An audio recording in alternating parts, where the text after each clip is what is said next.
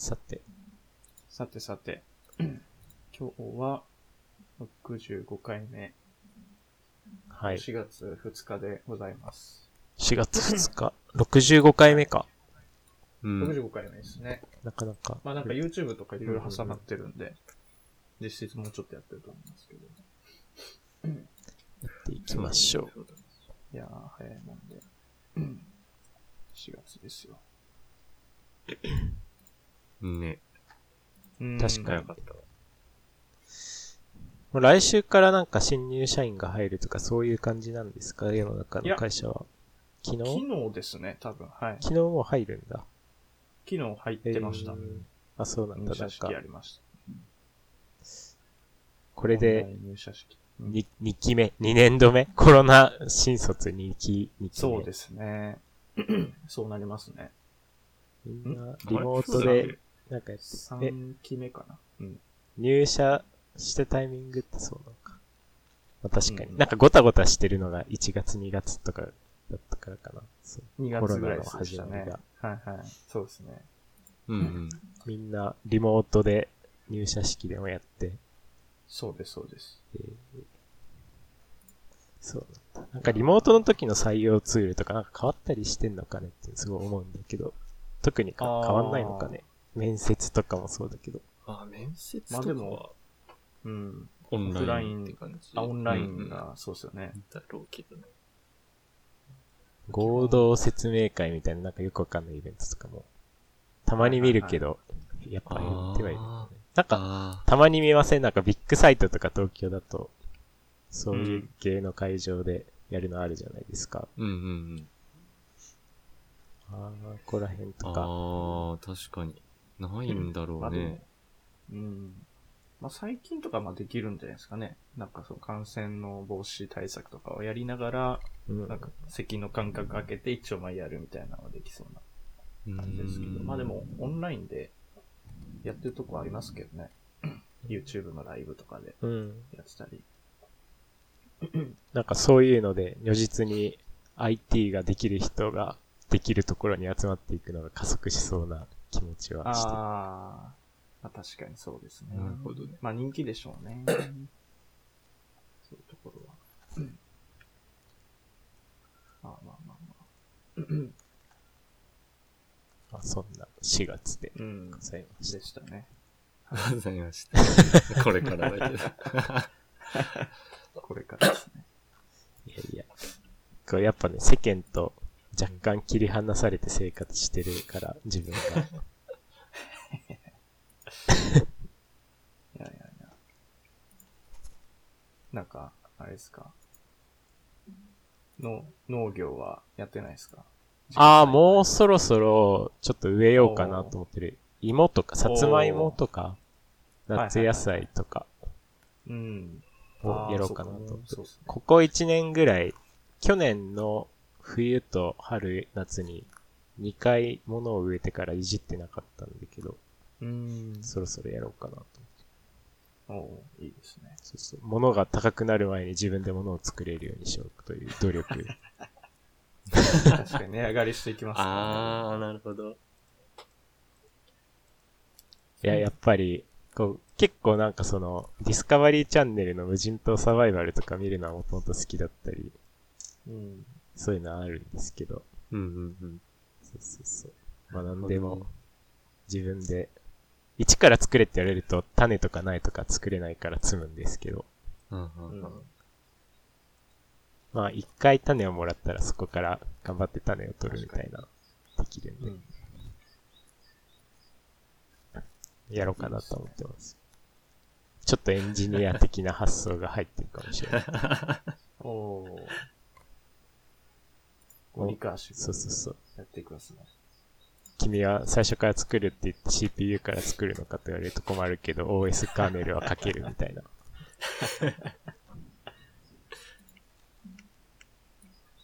あ、田村さん将棋のツイッター始めたんですか？け今朝から。そっか。あれ？始めますって。ね、ハブさん、なんか始めますって。あ、そっか。ツイッターやってなかったか、そっか。なんか奥さんがやってたよね。そうそうそう、奥さんがめちゃくちゃやっておられるので、もうなんか、普通にやってんのかなと思。インスタあるじゃん。あ、インスタ見たことあるな。将棋男子。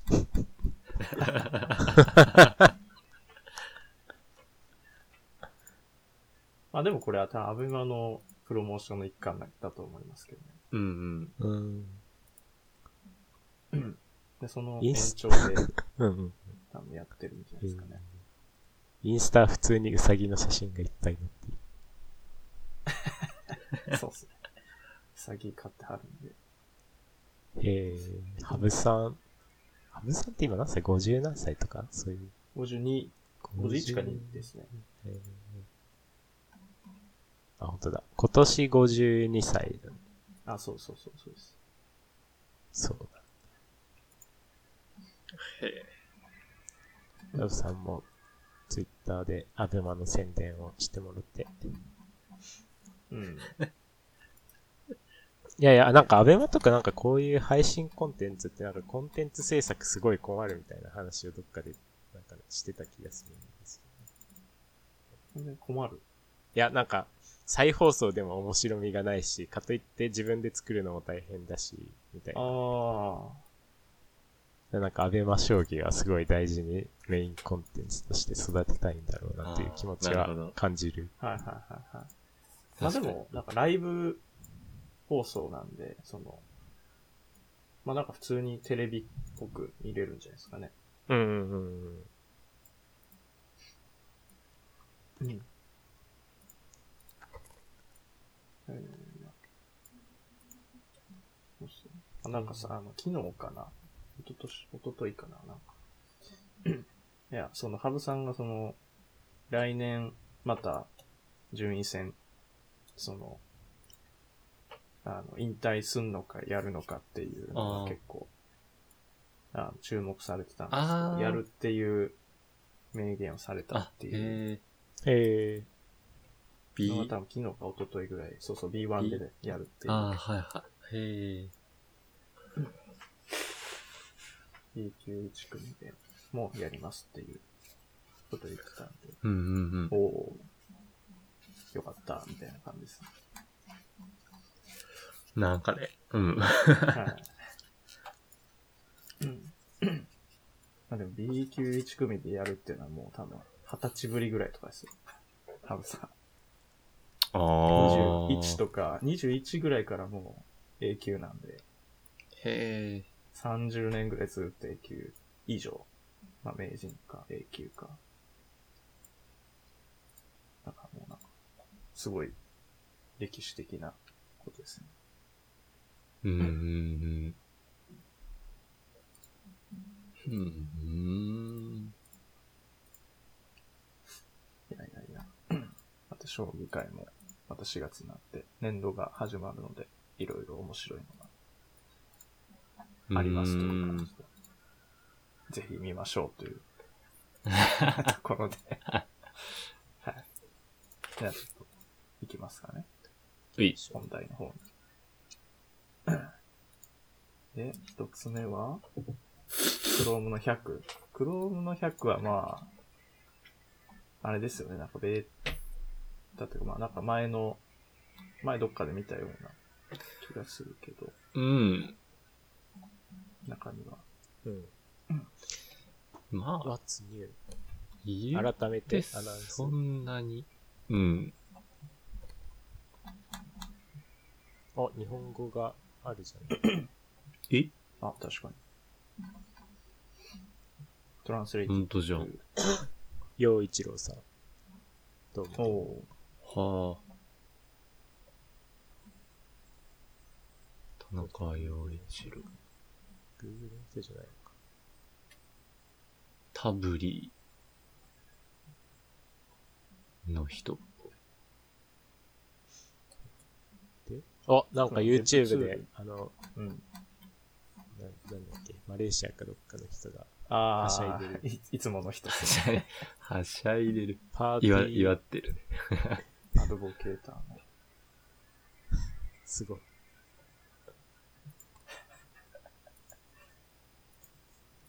で、何が What's New かというと、うん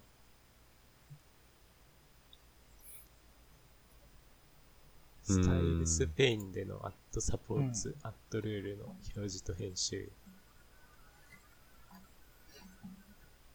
うーん、まあ、うんって感じ。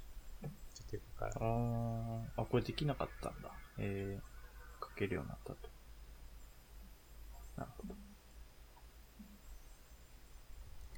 まあ、デブツール関連ですかね。あ、で、データ要素が付けれると。データ要素つけたら、それが、まあ、レコーダーのところで使えるって感じか。これ、レコーダー結局使ったことないな。うん。まあないね。うん。ため、試したきりだな。うん。レコーダーって結局、何まで取れる？なんか、カーソル、マウスカーソルとかも全部取ってくれてカーソルの位置は無理だと思うけど、うんこの要素をクリックしてとか、なんか入力、文字を入力してとか、そんなんはできると。うん、まあ、パペッティアができることはできるんじゃないですか、ね。うん、うん。まあ、よくあるクローラーの感じのはできる気がする。自動的に優先するようん。まあなんかセレクターがなるほデフォで使えるとはいはいはいはいうんうん。優先される。ど。なんか、名前を見てると、テスト QA CY。CY は何か。サイプレスかな？なんだろ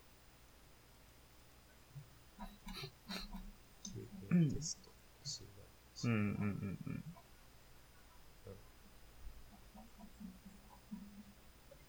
で、その次が、ホバーで、なんちゅうやつですか？ホバーでクラスや関数のプロパティを。プレビューする。ソースパネル。ソースパネルでホバーしたら出てくるのか。デバッカーとかしたときってことですよね。うん止めたときに。プまロあパティ、プロパティ。うん。ああ、前はなんか。うん。なんかちょっとししか見れなかった。見れたは見れた気がするけど、その、コードのジャンプっていうことだったけど、ああ、書いてあるね。うんうんううん。ん。そのプロパティが見れるようになった本当だ、んですね本当だ。以前は関数名やソースコード内の位置へのリンクのみが表示されていました。あんま使わないけどね。使わないっすね。うん。まあ、Chrome 側でやることはあんまないっすよね。普通に VS コードとかの中でやってしまう。うん。まあなんか前は結構よく事情があって、コンパイルというか、なんとかされた JavaScript をデバッグするみたいなことをやってうん。ああ、そん。なこと。事情があって。事情が、事情が、事情があればまあそうですね。そうそうそう。 React 基本的にはね。まあ、 React がもうなんかすでにやってくれるからな。うん。そういうの使ってない時とか使わないでちょっと頑張るみたいな時は、うんまあ割とこ。れ使う。うん。うん。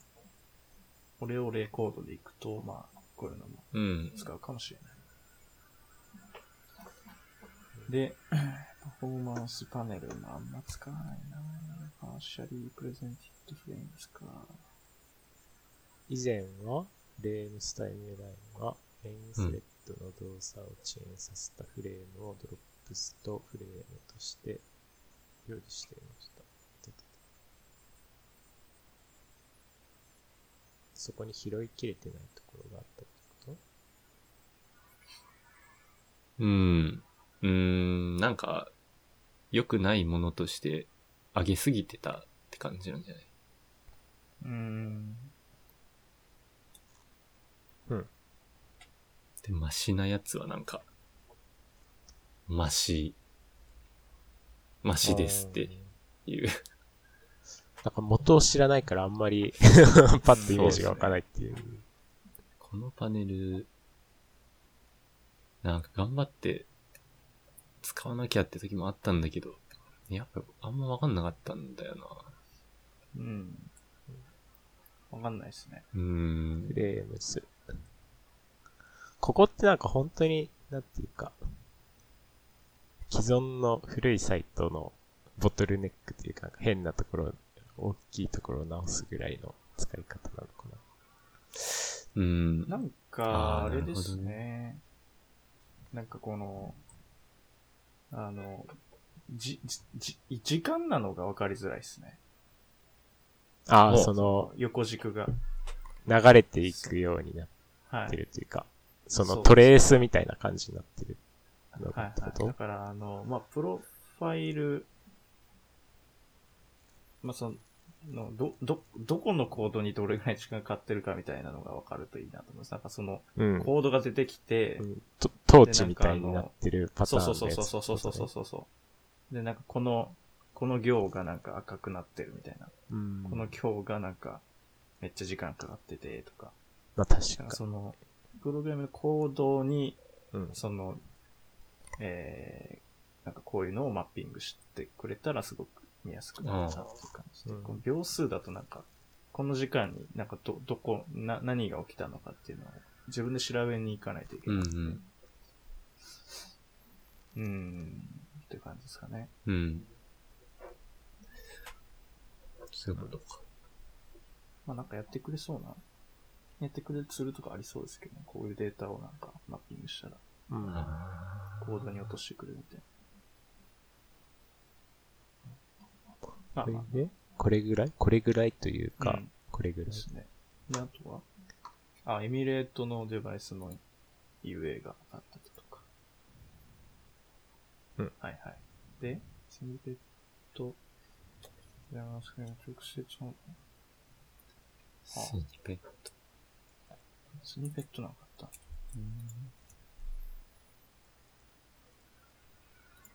あ、えー、おはあ、えー、そんなあったんだ。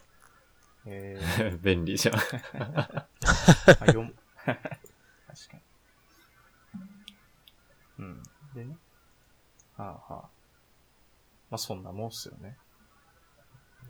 まあ100になりましたと。ですね。うんうん。まああんまり、目新しいものないか。うん。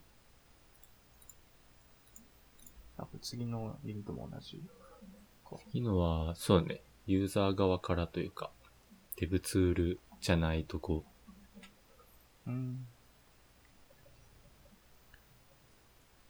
のだけど、まあそんな、ユーザーエージェント減りましたぐらいじゃないあ、か、と思ってる。マルチスクリーンとかは、うーん、まあなんか自分にとってはそんなに、そんなに影響はないんだけど、人によっては大きいのかな。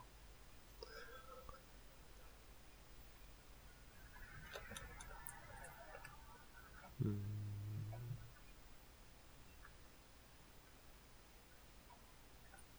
うん。まあそんなに。うん。うーん。まあまあまあ。まあ、でって感じかな。そうですね。101が出るのが、えー、エイプリ4ル月26か。うん早っ。うん。まあ、月一う。うんんですよね。まあいいことだ。うん。まあ、 Chrome そんなもんですかね。うん。で、あ、これの前にさっき React いきますか。バージョンああ、関連で言うと、まあ、 React も、まあ、うん。そうね結構増え RC とかて、うんき。ているので、まあ、そんなにという感じですけど、まあ、で出たというですね。そうだ3月の。うん。29日。誰かが、なんかライブラリーの対応をまとめてくれてた気がしたな。ああ。18対応してるしてないみたいな。うんうん。まあなんか最初のあの、クリエイトルートみたいな、アコの書き方が変わるのと、あとなんかストリクトモードで、みたいな。まあその辺ぐらいですね。うん。ストリクトモードと、そうね。あと、フックが増える。うん。フック増えるんですか？だから下に new hooks っていうところに。前言ってたなんか、use ID とかいうのと、プラスああ、はいはいはいはいそう。そうそうそう。3つ4つ、3 4つかな？プラス、我々が使う。ユーズトランジション。がなんか、なんだろう。お手すきで、みたいな。おお手すきで更新してください、みたいなのが、多分ユーストランジ。うん。えーあの、アイドルフックですか？なんかねアイドル、フックみたいな。説明書き的にはなんかそういう空気感はうん。あるけど、どうなんでしょちょっとね、た、た、試してない。けど、まあ、セッー、トラト、そうそう、なんか関数を囲んで、まあ、有数トランジションっていうか、そうか、そこから取れるスタートトランジションってやつで囲むと、なんか、うんなんて言うんだっけ？デバウンスだっけ？なんか、はいはい。はいはい。まあ、頻繁に値が変わるときに、まあ、結果合ってればいいよみたいな、風にしてくれるみたいなやつああ。に見えた。へえ。ちょっと後で。うん。嘘、嘘だったらすまん。まあなんか雰囲気そういうやつっていうことですうん、ね。なんか、そうそうそう。こっから変化開始で、まあ、空いてる時に、空いてる時にっていうかなんか、うん、まあいい感じにやっといてみたいな、そんなうん。メソッド。ちょっとトイレ行ってくるんで。うい。あ、はい。でも、リューストランジション自体は、体はなんか、もと順もとあったのかな？あ、そうなのかな？うん。へえ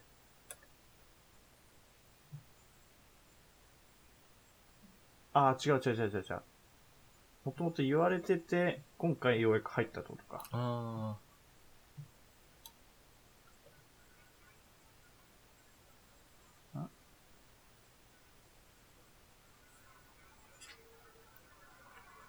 うん、多分ニュー、ニューだと思うけどね。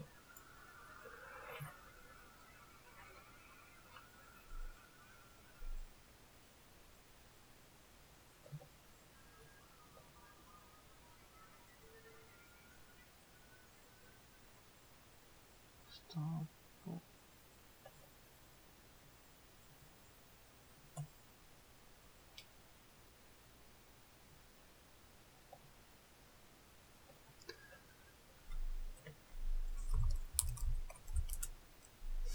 コードサンドボックスとか、なんか用意しといて。あ、そうですね。で。もあれか。18のドキュメントだから、18がリリースする前に書いちゃうのか。えー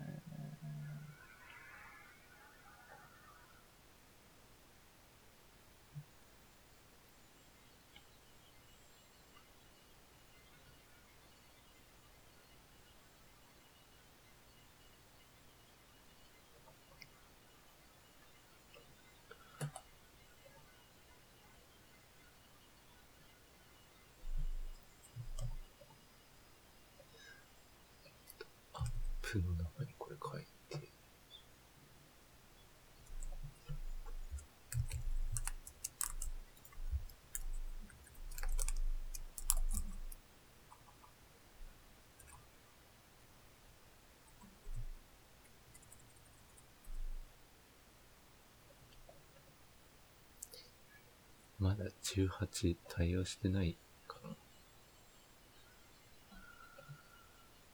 あー。あ、いや、いや、18だな。ちょ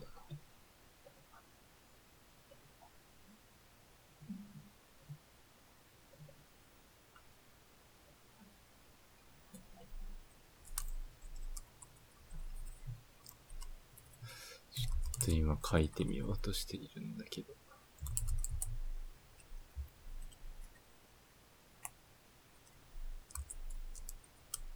ユーズトランジションっていうのは、今の画面を残しつつ、次の画面を裏でレンダリングするためのものらしいですね。あー。なんかそう言われると、むずいな、なんか。先にレンダリングしとくっていう。うーん。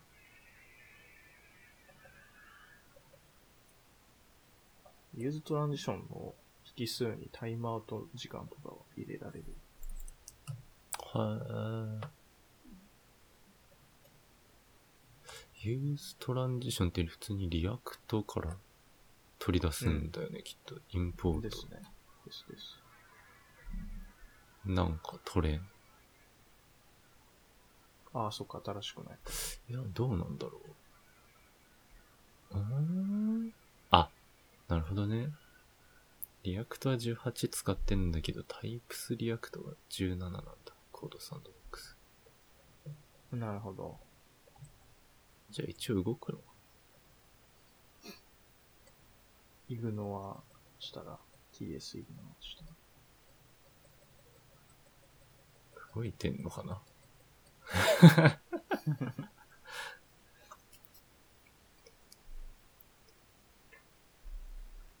てか、そうか、別にタイプスクリプトで作んなくてよかったのか。あー。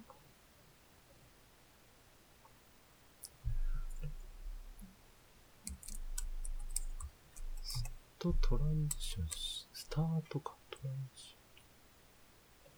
is pending, is pending. ユーストランジシユーストランジションがイズペンディングをも返してる。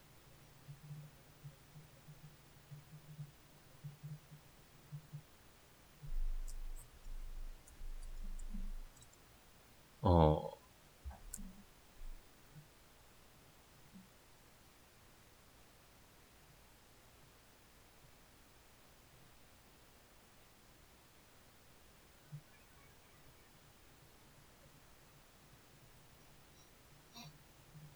なんか、ドキュメントのサンプルのコードを動かしてみたけど、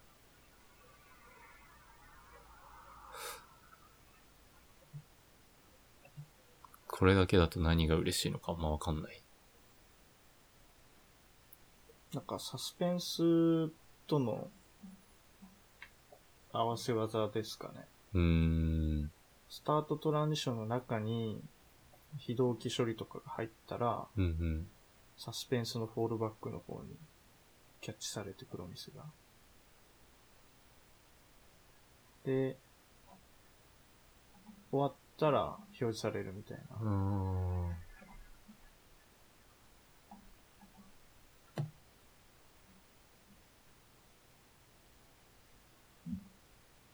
まあだから今回コンカレントモードの、そのサスペンスでキャッチするみたいな、なんかあれの、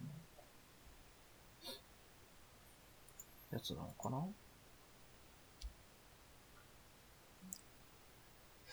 むむむむうーん、なるほどな。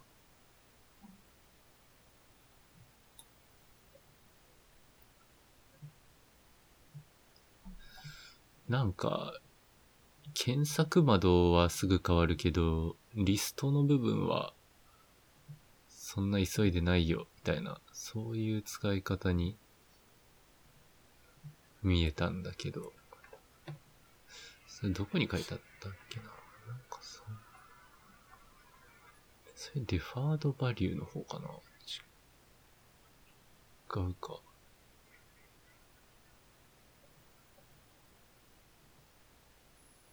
ああ、だ、スタートトランジションの中でそれなりに重い処理をやるのかな。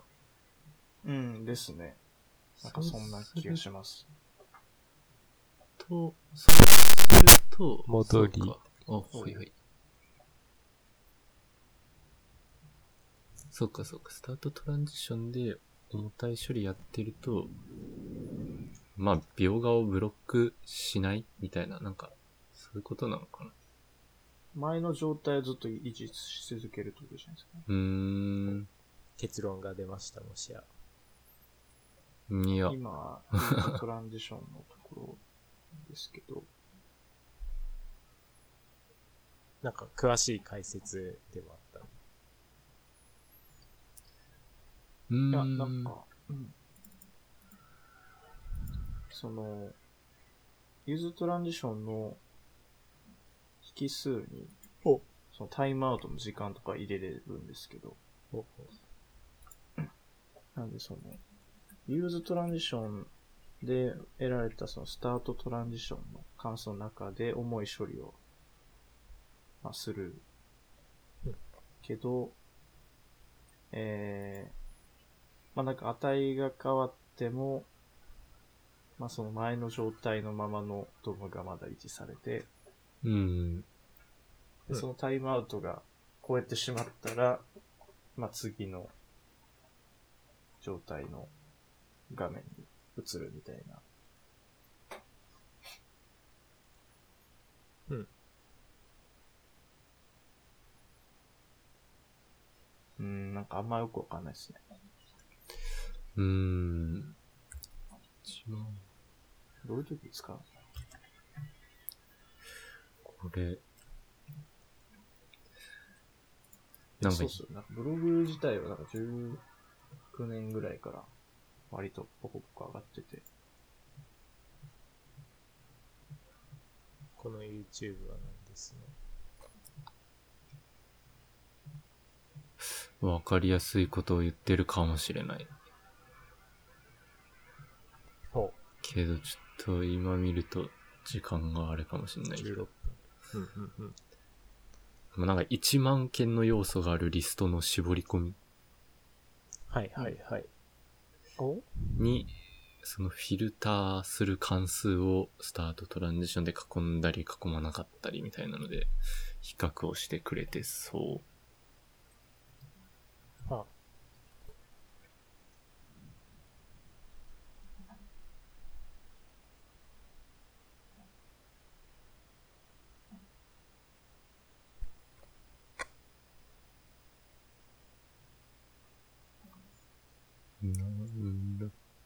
けど、うん。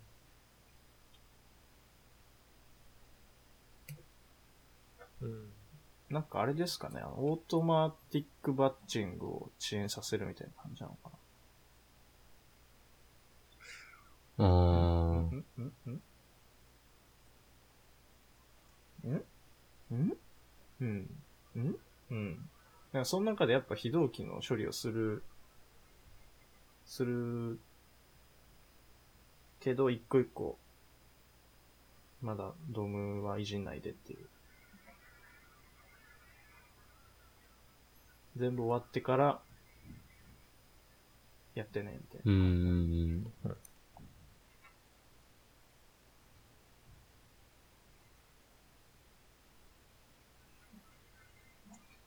まあ一応リアクト公式にも、まああるんですけど。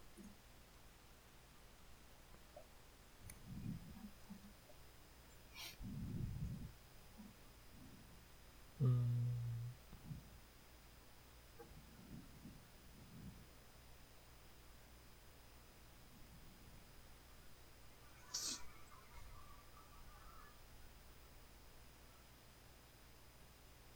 あー、なんか、そうね。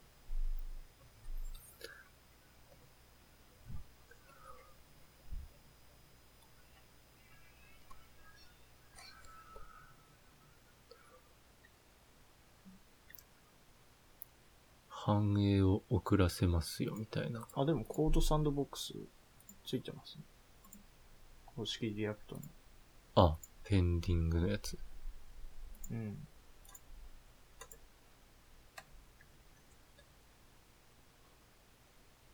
あ、スタートトランジション is not a function だ。これは。バージョンが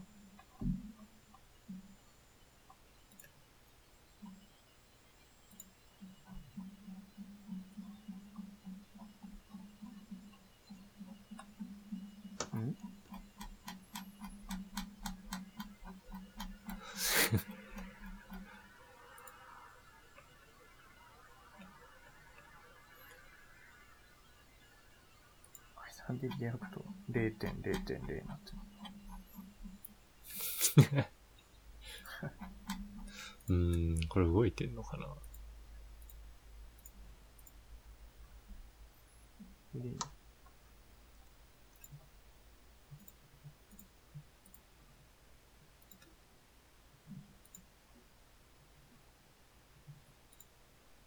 startTransition is not function。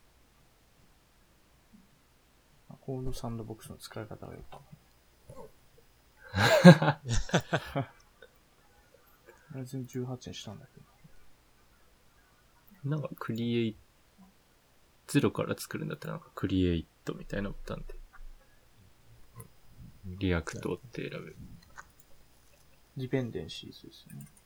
ディペンデンシーズか、まあ、そうだろうね。なんかデ、デフで18だったけどさっき。うん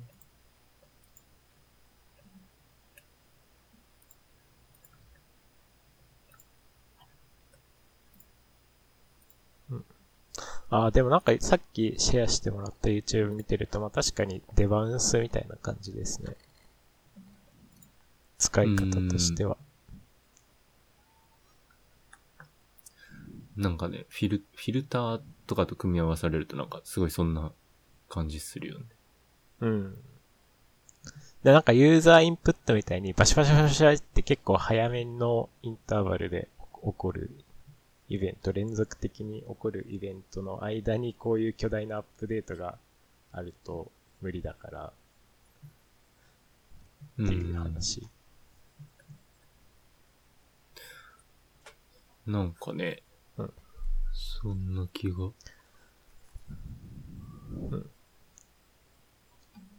で、そこを、まあなんか、オートマティックバッチング系？とかあるけど、2のブロックで、範囲で指定して、ここからここまではじゃあ遅延ね、みたういな、ん。そういう空気は。あるうん。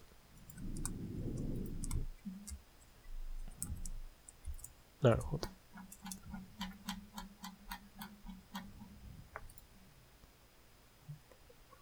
ああ。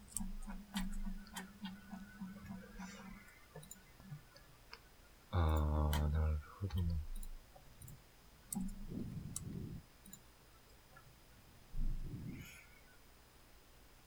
うん。そうか、そうか、そうか。何秒間は待てますよみたいなのを引数で指定しといて、うん。それ以上遅延すると、まあ困る場合は、ん？違う違う違う。なんかあんまりにも処理が長すぎる場合は、違うか。イベントのフックがあまりにも多かったとしても、発火が？発火がめっちゃ続いたとしても、何秒後には、まあか、もう今の状態で連絡するってことですね。そういうことか。なんかあれなんじゃないですか。イベントバーっと貯めて、リストみたいにするけど、最初と最後しか覚えてないぐらいの気持ちで実装してるんじゃないですか。うんうん適当なことを言いますけど。うん。なるほどね。タイム、ああ、まるまる1分待つことになる。うん。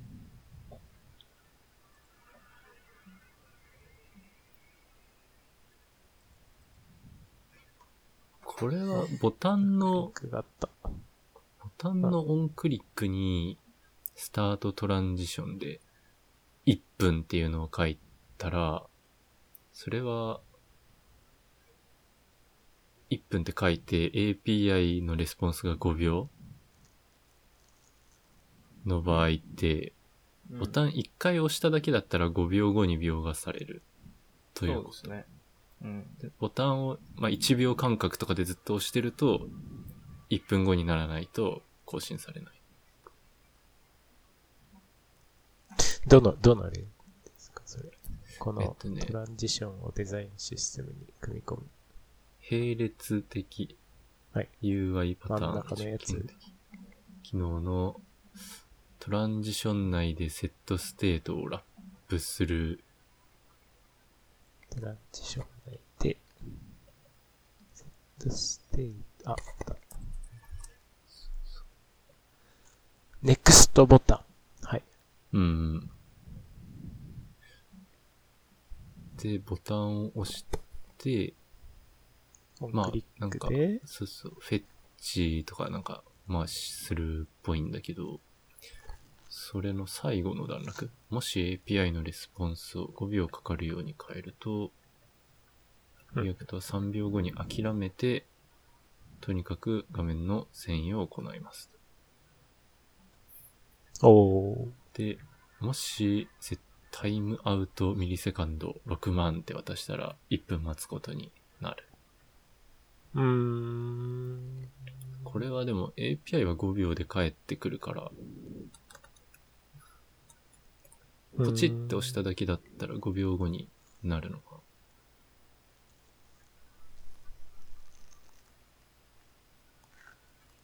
何度か押してみましょう。どうなんですかね。まあでもなんかそうだ、そうであったし。うん。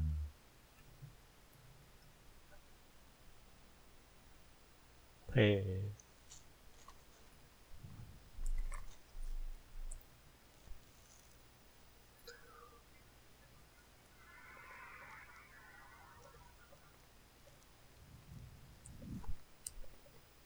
うん。うん。まあでもなんかそのデバウンスをボタンで API やるみたいなのにうんうもん。適用されてる風。デバウンスの機能はあるんですか？なんか複数回押したときに、キャンセルはしないんじゃない？吸収、吸収されるんですか？これは。なんか、その状態の更新の順序は保証してくれそうな書きぶりじゃない？わかんない。どうなんだろうね。でもそれはコンカレントにやるから、終わったところから順次う連打していくんですんかね。うん。なんか、多分デバウンスじゃないと思いますけどね。あ、まあ、多分正確に、正確にっていうか、言うと多分そうだとは思うけど。うんうん。まあ、多分、だから今まで、その、なんか、isLoading みたいなものを使ってたじゃないですか。API 叩くときに、あの、ローディング画面出すために。うんうん。その、ボタンを押して API からデータ返ってくるまでの間、ローディング画面出す。あのための isLoading をこれで置き換えた方が、パフォーマンス良くなるということなのかなという。で、これ裏側にその並列モードの、あ、これ今 React のやつ読んでるんですけど、まあ、その、複数、二つが並列でレンダーされてるっていう。まだ表示されてないけど、裏側でレンダーされてて、うんうん。で、それが整ったらパッて表示されるから、なんか早いんですよ、みたいな。で、そういう裏側のそういう並列に処理するっていうものを、なんか使えるものっていう感じかなっていう。どうなんだろうね、これ。更新はどこで起こるのかっていうところで。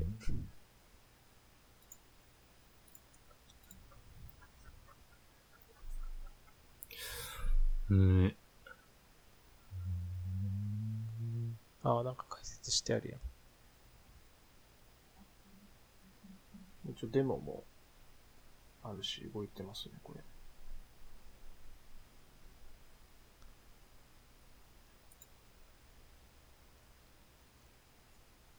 ポチポチポチポチやってたら一番後に帰ってきたやつが結局帰ってくるのかな。なんかそういうところで使うのっていう感じではあるんだろうけ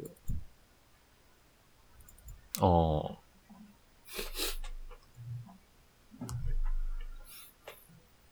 うん。一貫性を犠牲にしても構わないのであれば、トランジションを遅延させているコンポーネントに古くなっていくかもしれない。これが Use Deferred Value で可能になることです。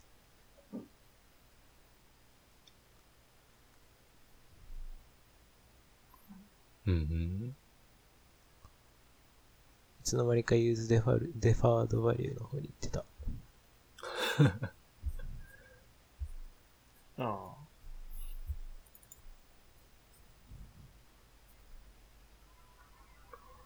うーん。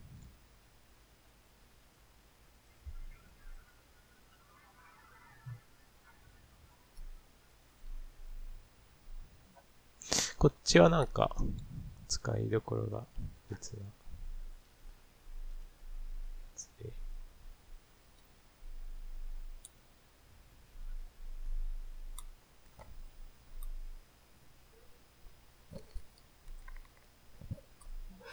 デファードバリュー。うん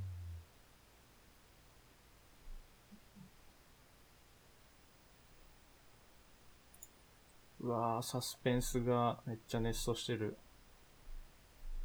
プロミススローするやつか。頭こんがらがるな。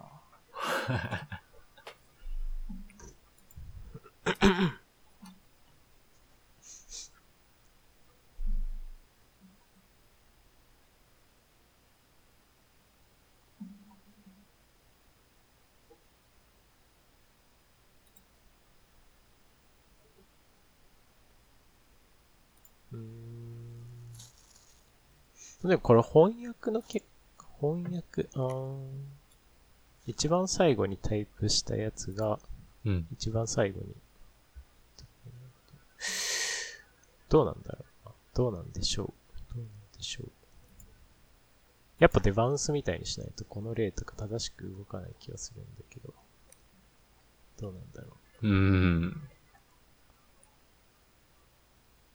次のようなミニ翻訳アプリを考えてみましょうみたいなところとか、ちょっと前に打ったやつが最終結果に出たら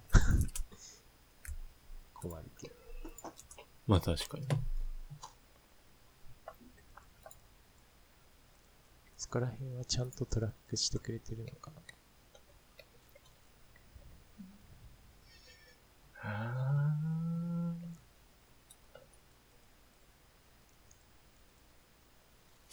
まあ、わかんないな。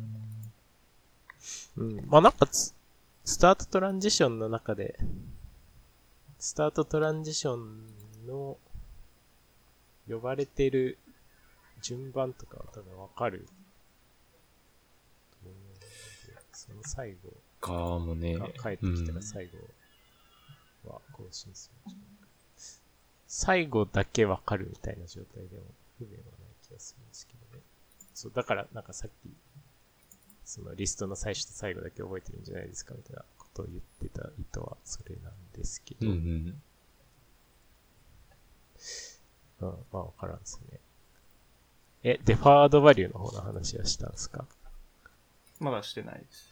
おしてない。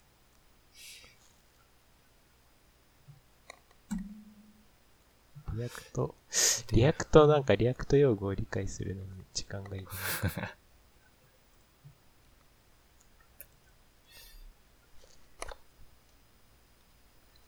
ロールド。タイプ選んだし。なんか、 React のやつ、この CodeSandbox エラーにそうそうそう、エラーになるんですよね。それを解消しようとして、同じやつかな、多分。設定が。あ、これ動かなかったです。壊れてます。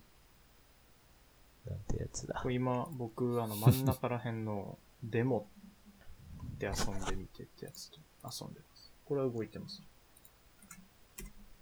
コードペンとかで試してみるこれ遊んでみる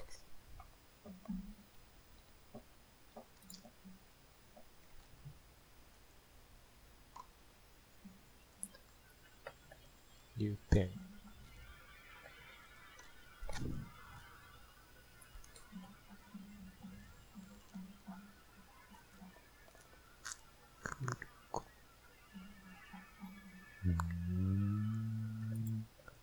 セッティングス。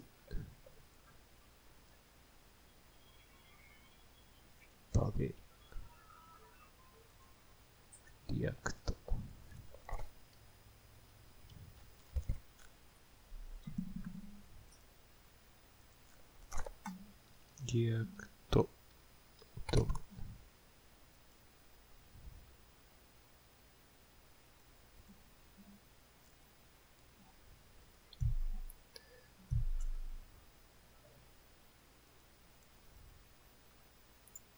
あおうー。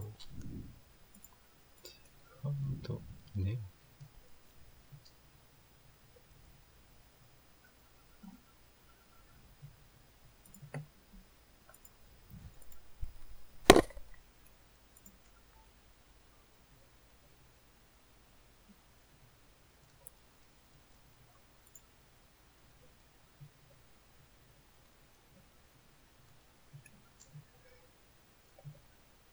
うーん。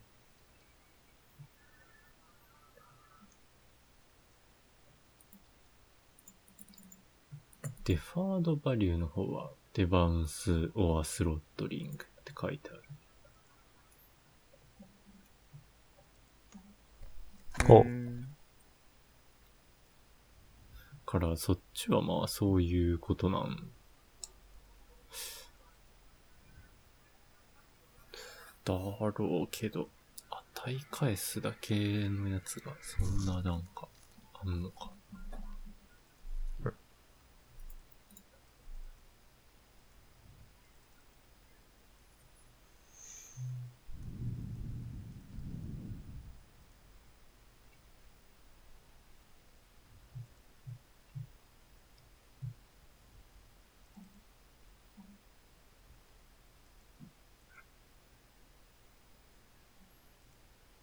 うーん。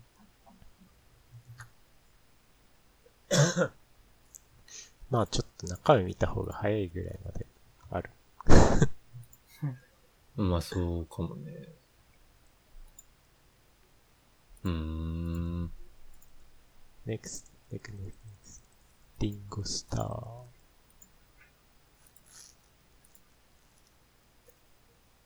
next.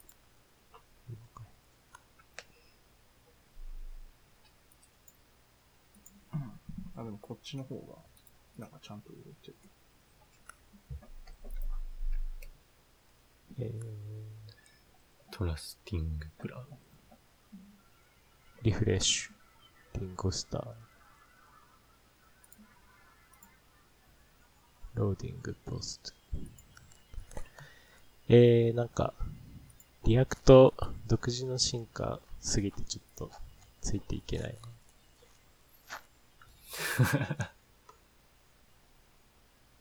3秒ごとに投稿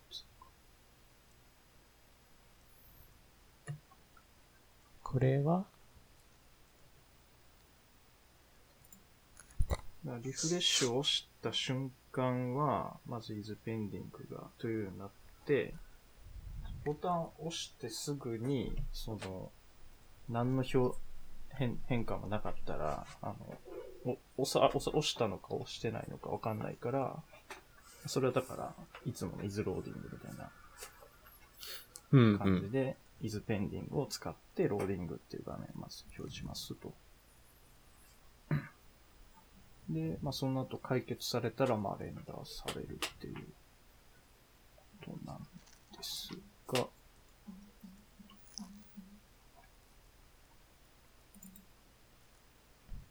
今何個目の例、一番下に貼ってくれてる？例。あ、そうそう、一番下に貼ったところの、なんか、React のドキュメントを読みながら。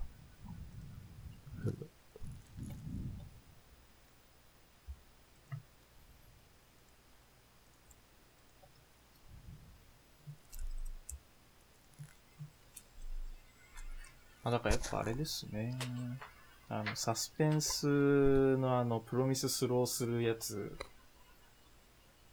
うんの書き方をしてるので、なんかそれの用のやつなのかなっていう感じがしますね。うーん。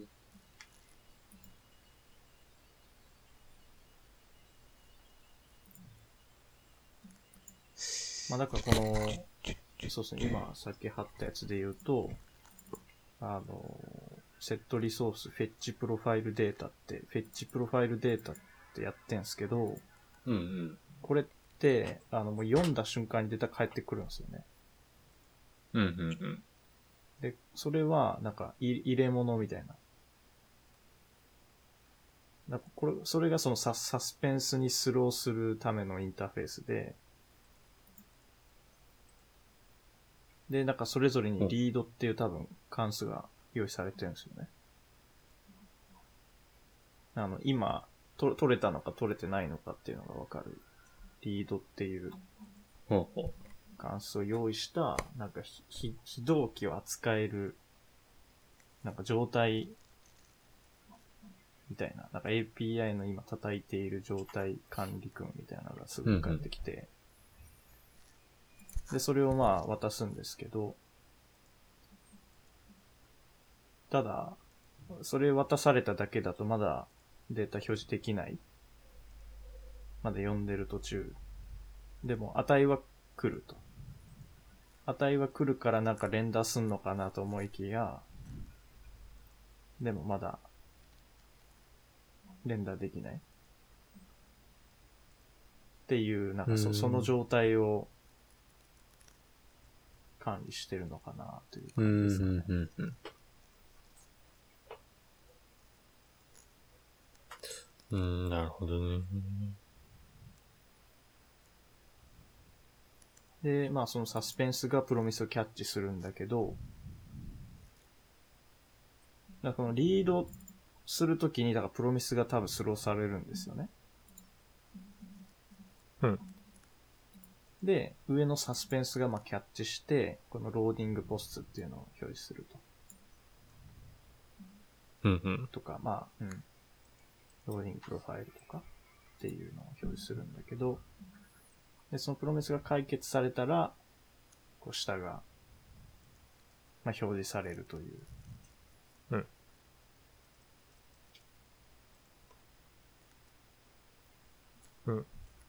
なんかいつの間にかサスペンスの話になってた。いや、でもこれサスペンス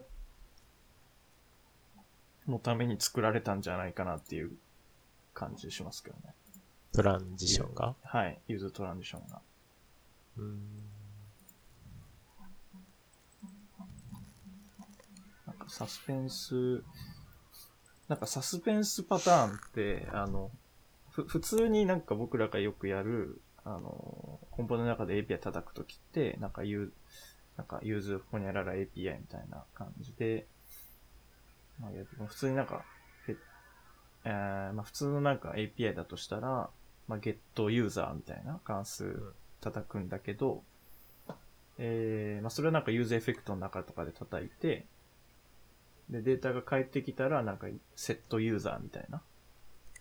あの、 useState したユーザーと setUser みたいなところに入れて、表示するみたいな感じじゃないですか。であれが、だからサスペンスパターンは、そのサスペンスで囲って、で、もう、 getUser した瞬間に、値が返ってくるじゃないですか。うん。その、値っていうかその構造体オブジェクトみたな。ないんか、ウォッチできるものが。そうそうそう、ウォッチできるものが返ってきて、で、それは read っていうインターフェースを持っている。うんそのリードしたときに、その中身の状態によって、えっと、まあ、こ、ここのコードサンドボックスのフェイク API の中を見るとわかるんですけど、ステータスがペンディングかサクセスかエラーってその産地持ってると。で、リード読んだ時にペンディングだったら、スローしてるじゃないですか、プロミスを。うん。今、フェイク APIJS のとこを見てるんですよここれでもサスペンスパターンですよね。前、どっかで見たまあ AP、非同期のものをサスペンスでこうキャッチさせるっていう、プロミスを投げて。ラッププロミスっていうところになんかコメントが書いてあるけど、まあ大体、それで、 startTransition は何をやってるかっていうと、それと大体一緒っていうこと。あ、だから、サスペンスパターンっていうのは、えっと、値が返ってきてないけど、値を返すじゃないですか。で、 React って、値が変わったら render されちゃうじゃないですか。うん。だから値返ってきてないのに、値変わってるから、うん。真の値が返ってきてないけど、そのウォッチできるものっていう値が変わるじゃないですか。うん。だからこ、子供にそのウォッチできるものが渡ると、子供は render しようとするじゃないですか。うんだそれを遅らせるっていう。だからそのウォッチできるものっていう、まあな中身はなんかわからんけど値が変わってるから、 React は re-render しようと思うけど、でもちょっと待ってみたいな。中身、真のデータがちゃんと入ってないから、ちょっと待ってっていうことなんじゃないですかね。わかんない。うん。うん。なんか、うん。ここれの流れで言うと、えっと、だから一番最初に、えーっと、まずは、えー、どこだ？プロファイルページが一番最初だから、えー、フェッチプロファイルデータでイニシャルリソースが入って、えー、だからまあこれは値が入ってるんだけど、えー、で、それをリードしたらスローが返って、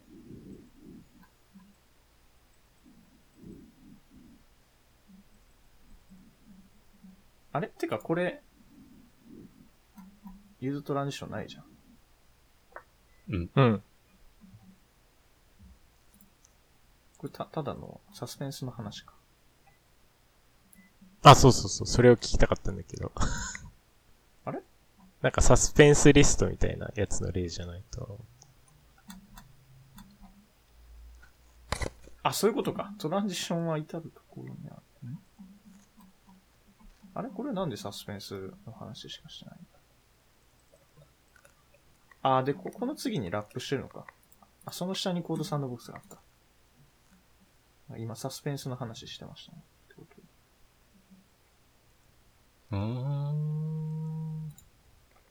あで、これをサスペンスでくるむと、あ、でも動かないですね。これリストで、くるむ。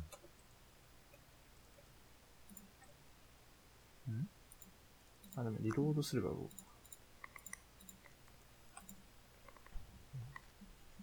ユーストランジションのコードサンドボックスが存在してるの。あ、なんかその下に、これをユーズトランジションで使うとっていうのがありますね。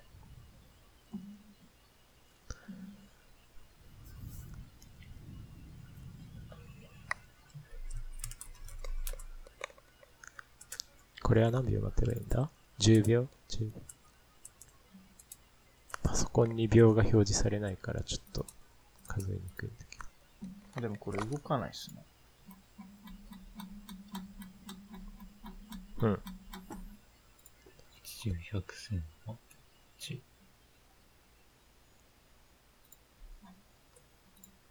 コードサンドボックスが壊れてんのかな9、10。あー、ボタンを押しても動かないです。ぽいね。うん。リフレッシング、ずっとペンディングになってんのか。あでもこれってあれじゃないですかなんか、ボタンは表示していつでも押せるけど、ぼちぼちぼちぼち押しても10秒待ったまま、その次の一番最後に押した10秒の値で、プロファイルのこのリストを更新してくるみたいなことが言いたいだけなんじゃないですか。さっきのやつってボタンを押したらリフレッシュってやったらなんか3秒後とかなんかセットインターバルでこの下のポストが増えてるみたいな仮の API 実装だったと思うんですけどそれを10秒待った時に、まあ3つか4つポストが増えてるよねっていうのが見えるっていう仕掛けになってて、ユーストランジション使ったら、何回押しても、その最後の押したタイミングで10秒待って帰ってくるっていう例ではないのか。いや、どう？10秒は待たないんじゃないですかね。タイムアウトなんで、お、最高で10秒ってことじゃないですか。あ、何回か押した場合？あ、いやいやいや、このタイムアウトっていうのは別に、絶対10秒待つわけではないんじゃないですか。まあ、あれなのかな。す帰ってきたら、すぐ帰ってきたらもうすぐ飛ばすとかで、フェイク API の方にちょっとスリープするようなコードが入ってるけど、それは、関係ないのかな。いや、なんかフェイク API の方は2秒待ってから。結果を返すような実装になってて、だから2秒以内に押すと、そ、最後に押した方を優先してくれるのかな。まあ動かないんですけど。いや多分、このサスペンス実装だと、あの、サスペンスの方にキャッチされて、 loading post っていうのが出るじゃないですか、下。 loading profile とか。こ子供の方にサスペンスがあって2つ。うんうん。で、あれが、サスペンスが全部解決されたら render されるんじゃないですか？それを待ってるっていう。 useTransition は。useTransition が待ってる。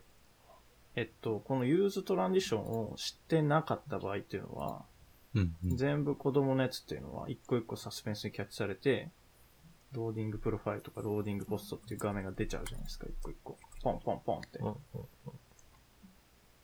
でそれっていうのは、えっと、見せたくない。全部まとめて親が、isPending でまとめ上げたいと。なんで、子供の方で、えっと、なんかサスペンスが1個で待ったら、っていうのはそ、それは裏側で render させて、で、子供の方のサスペンスが全部解決されて、ちゃんと render されたら、 isPending を false にして、ポンと render させると。っていうことなんじゃないですかね。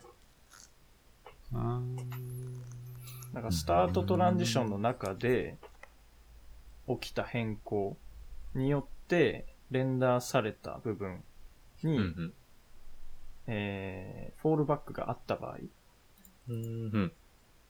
は、えーレンダーしない。あ、まあ、レン裏側でレンダーする。で、それが解決、全部解決されたらポンと入れ替えるという。うーん。だからこの loading post とか、ローディング、このこ子供のローディング画面が出ない。親の isPending で全部吸収しているという、あー、そうなのかな。そういうことだと思いますね。えー、なんかコードから全然わかんない。うーん。なんかこれ純粋に、まあなんか、今、リフレッシングドットドットドットってなって下に3つ点が出てるところで止まってるけど、最初のリソースが取得、イニシャルリソースが取得されて、うん。スタートトランジションがペンディングのままになってて、で、これは、あ、なんで一番最初これ、ローディングしたら、これ setTransition ついてないんで、あ、じゃあ startTransition ついてないんで、普通、いつも通りじゃないですか。ま、前の感じと同じで、なんかローディングとかで出てきちゃうじゃないですか。うん。だけど、まあ、これ動かないですけど、ボタンを押した時は startTransition でやろうとしてますよね。うん。でその時は多分出ないと思いますね。 Loading posts とか。そういう。なんか出ずに、ここの Ringo Starr とかが出たまんまの画面で、裏側で、え render させて、で、 Loading posts とかそういう画面が全部消えたら、ヒュッとこう入れ替えるみたいああ、言いたいことはう、んサスペンスに渡すデータごと遅延させてるから、サスペンスは関係ねえっていう趣旨は分かって理解した。な。うんうんうん。じゃあサスペンスいらなくねみたいな気持ちはあるけど。ああ、だからこれ多分サスペンスパターンの、に必要な、なんか、ユーティル関数みたいな感じなんじゃないですかね、うんだから。だからサスペンスありきだと思いますよ、だから。うん。なんかそんな雰囲気は。はい。してるねだからこれ普通サスペンスなしに実装しようと思ったらできると思うんですよ。うん。だけど、まあその、多分裏側で2個連打してるっていうのが言いたいことなんじゃないですかね。言いたいこととしては。うん。今回そのコンカレントで、あの、並列で UI が、みたいな、並列でこうレンダーできるみたいなのが多分目玉だと思うんですけど、まあ、それをなんか、まあそれは内部的にやるもので、ユーザー、あそのデベロッパーが、こう、なんか意図的に触るためにはこうサスペンスとかを使うと、こうなんか、うまいこと裏側でも連打させて、ヒュッと入れ替えるみたいなことができるということなんじゃないですかね。普通にやるとなんか、同期的にっていうか、連打されちゃうけど、こういうパターンで実装すると、ちゃんと裏側のなんか、コンカレントな連打パターンみたいなのが使えて、その方がなんか早いみたいな。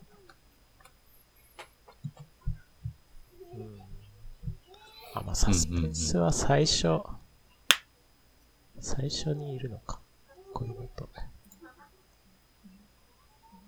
うんうんうん。最初のローディングにサスペンスが使われてて、まあ、後だと、あ、パシッとスタートトランジションで変わるから、っていう説明だと納得がいく。うん。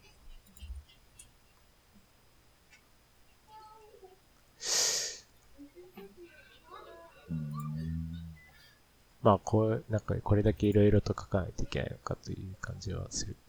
いや、サスペンスあが、ーなんかこれうん多分前も言ったっすけど、サスペンス地獄になるんじゃないかなっていう感じがしてます。だからその非同期の API が入るごとにサスペンスくるまなきゃいけなくなるんで、これって。でしかもあの、エラーバウンダリーみたいなやつもセットでやると、エラーバウンダリーサスペンス、なんか非同期が起こるコンポーネント。うんうん。エラーバウンダリーサスペンス非同期起こるコンポーネント。みたいな。なんかどんどんどんどんなんかこう、サスペンス地獄がうコールバックん地獄じゃないですけど、どんどんテストしていって、っていう恐れがあるなーっていう感じはしてたんですけど、うん。これが本当になんかデベロッパーにとって嬉しいのかって言われるとなんか、うーんっていう感じがしますけどね。あでもあの、同期的に書けるというか、っていう点ではまあ嬉しいのかもしれないですね。うん。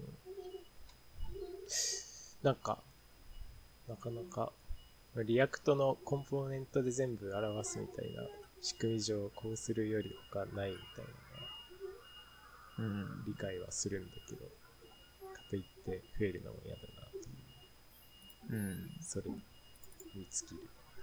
うん。まあだから React 側が、なんか非同期で何かを行っていることを検知できないんじゃないですか。こういう機能がないと。こういうコンポーネントとかがないと。うん。うん。なんか普通になんかデベロッパーが勝手になんか API を叩くやつを関数の中で書いちゃったら、今非同期でやっているみたいなことが、うんうんうん。 React 側が検知できないから、 React 側でその非同期を扱えるようにすれば、なんかいい感じに、あの、 render 裏側でしといてくれたりとか、っていうのができるようになるといううん。感じなのかな？うん。うん。うん。うん。 useTransitioンは、まあ確かに。ああ、まあでもこれが一個の形かなんか、そうの、ん、そうですね。初期描画をは普通にやっサスペンスでやって、うん二次的なページングとかをスタートトランジションしてくださいねっていうそうそうそうそうそう感じのパターンとして、はい。まあサスペンスプラスユーストランジションがうん使えますと。まあ、別にユーストランジションだけでやってもいいけど、初期描画の時はボンってなったりするうん。う。うんん。感じ。で初期描画の時は別に使わなくていいと思うんですよね。うんっていうのは真っ白だから、画面うん。が。うん。結局なんか表示しなきゃいけないし、 Loading profile とか出すっていいと思うんですけど、その、1個目も出した後から次の画面に行くときに、ローディング画面を挟むと、ちょっとガタガタってするから、その今の状態を保持したまま、画面は見せたまま裏側で render させて、出来上がったシュッと入れ替えた方が、まあいいよねっていうことだと思いますね。うん。普通にやっちゃうとローディングって出ちゃうからクリックした瞬間にローディングってなるけど、クリックした瞬間にローディングってするんじゃなくてう、ん。まあ部分的にするんだけど、 refreshing みたいな。うんうんデータ自体は残して、うんトランジションする。うんというってことですね。で、トランジションするために、ステートはそこで変えると。うん。うんうん。気持ちは分かった。うんうんうん。うん。らやっぱサスペンスパターンで使うものっていう。サスペンスが Promise をキャッチしてるときは render しないっていうものかなと思います。まあ、レンダー、裏でレンダーする。うん。うん。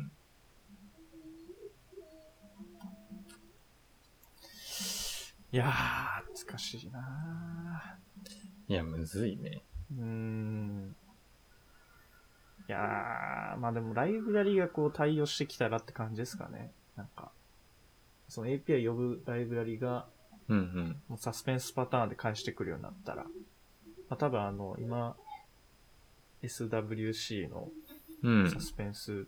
なんか、トゥルーみたいなのかな？なんか裏モードとかでできたりしますけど、まあなんかそういう API 叩く系のライブラリがもうサスペンスが主流だみたいな感じで言い出したら、まあこういう問題に多分直面すると思うんですよね。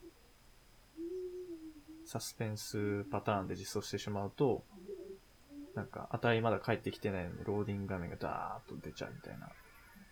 全部ローディング、ローディング、ローディングああ。ってなっちゃうから、それを止めたい。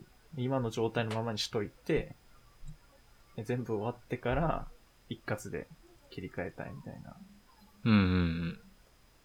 時にこれを使うといいよっていうことだと思いますね。サスペンスによってまた、なんかそういう問題が出てきてしまって、それを解決するためのこのユーストラディションというう感ん。じですね。まあ、そ、ここの翻訳の例とかが一番わかりやすい例だったのか、言うてることは。うんうんうん。まあ、前の状態消してもよくないみたいな気持ちになるときはあるけど、うんうんうんうんなるほど確かにそういうのやりたくなかったら、これでやりましょうねと。うん。まあ確かに、そうですね。こういうのがなかったら、まあ確かにできないですね。サスペンスで止めようと思っても止める。翻訳アプリ動いた。ミニ翻訳アプリ動いた。あ、どこにある？昔のやつか。あー、新しいやつがダメなんだ。のえっとね、翻訳って調べたらね、ページ検索したら出てくるんだけど。あ、でもトランジションの方は動かないから無理だな。動かしたやつ古かった。あ、結構下の方だ。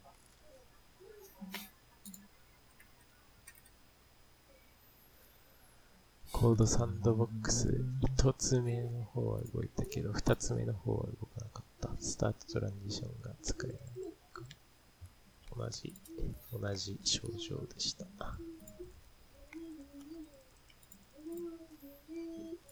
へえ。そうね。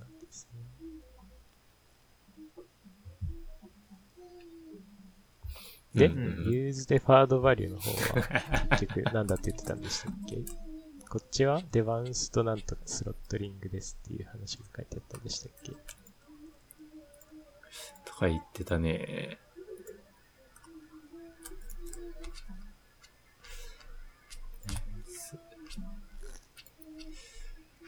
それはあれかな。最新のドキュメントの方に書いてあったんだっけな。お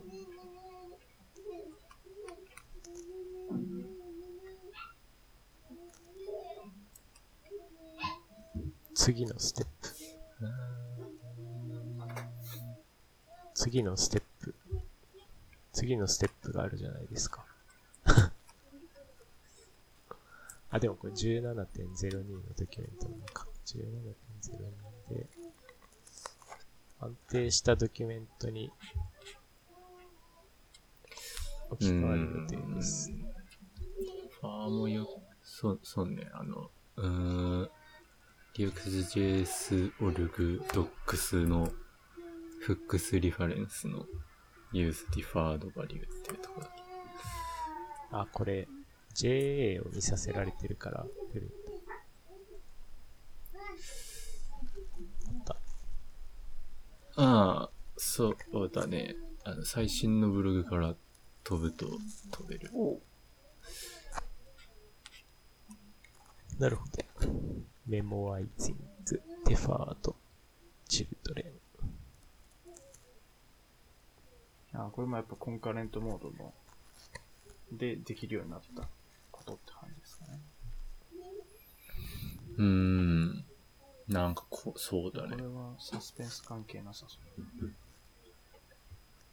use memo, suggestions, suggestions, search input, query.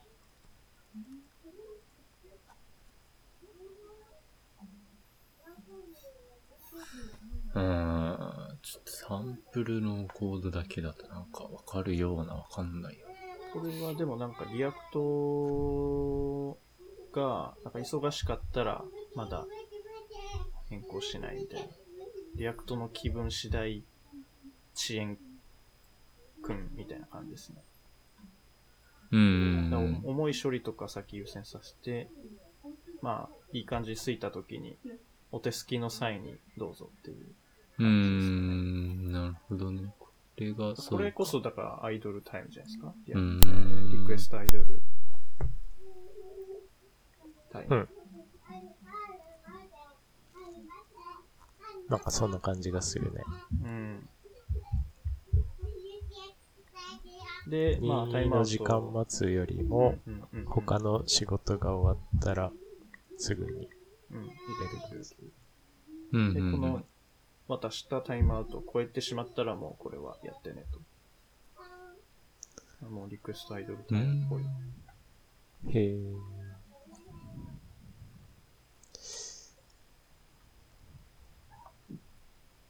なるほど。うんあ、これフックス、フックスってなんかフックスだけでまとまってるページなんですね、これは。うん。それは知らなかった。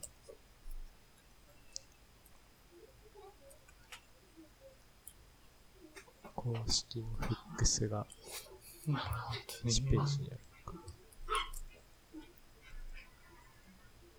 ベーシックフックス、 Additional Hooks、Library Hooks。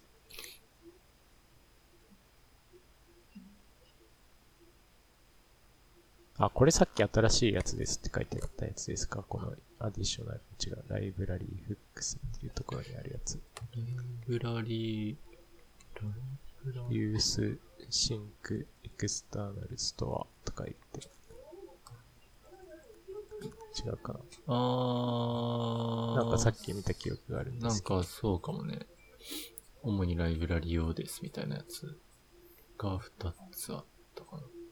あ、ライブラリ、そうそういうこと。そそうだね。 useSyncExternalStore と、 useInsertionEffect。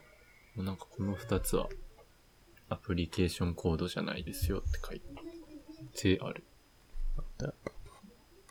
The new external start to support concurrently with Wi-Fi function. は。ユースエフェクトするのにする必要がなくなる。うーん。へえ。えーとかって。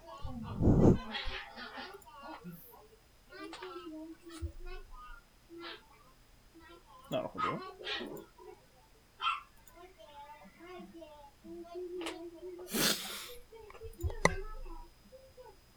あ、今どれ見てます？え、フックスのページのライブラリーフックスっていうところ、あ、 Library Hooks？あその、まあ、10ブジバージョン18のリリースノートみたいなところの最後の方にもあ、はいはいはい。書いてありますあ。本当だ。 Deferred Value ですか？あ、いや、とね、他のフックスうん、うんうんうん use、Sync、Exterああ、 useSyncExternalStore。とかのうんうんうん。段落を見てた。あ、本当だね。えー、ライブラリーフックスっていうなんか見出しができてんだ。そうなんですよ。は完全に余談みたいな感じで、このページ眺めてましたけど。うんうんうんうん。うまあ、これもーん。全部、コンカレントモードによってできるようになったという。うん。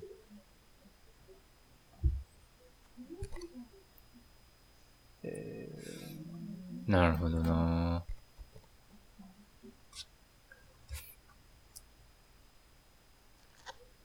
うん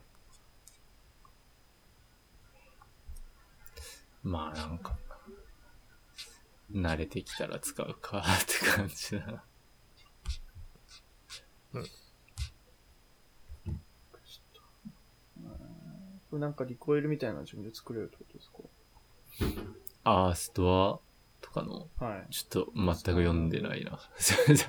useSyncExternalStore。なんか、 external そういうことかな。名前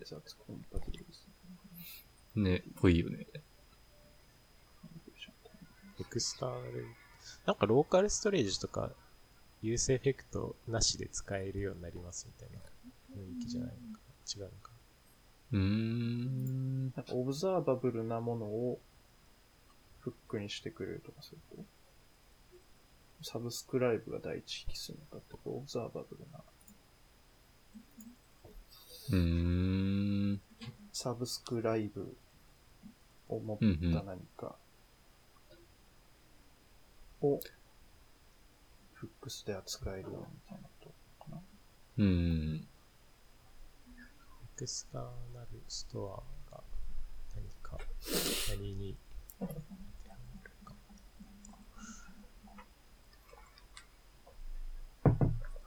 あよくわからん。まあなんか誰か使ってるんでしょうって感じ。うんうん。そんな感じでした。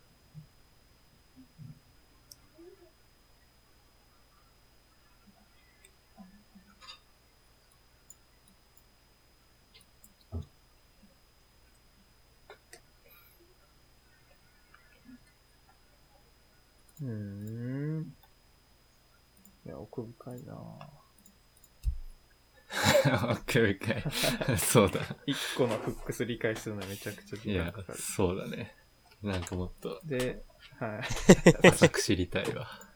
なんか、これ需要が先にあって、中の人が作ってるのを、あと、そう、他の人が後追いで理解しようと思っても無理だ。い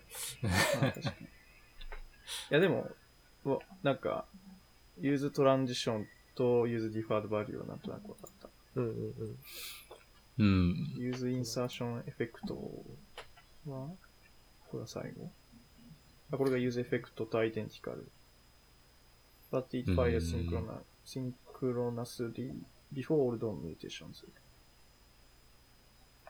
あ Use うん this そう to inject styles into the DOM before leaving layers. あ CSS in JS ライブラリーのために作ったって書いてある。うん inject styles って言ってますね。えー、レ useLayoutEffect の前に、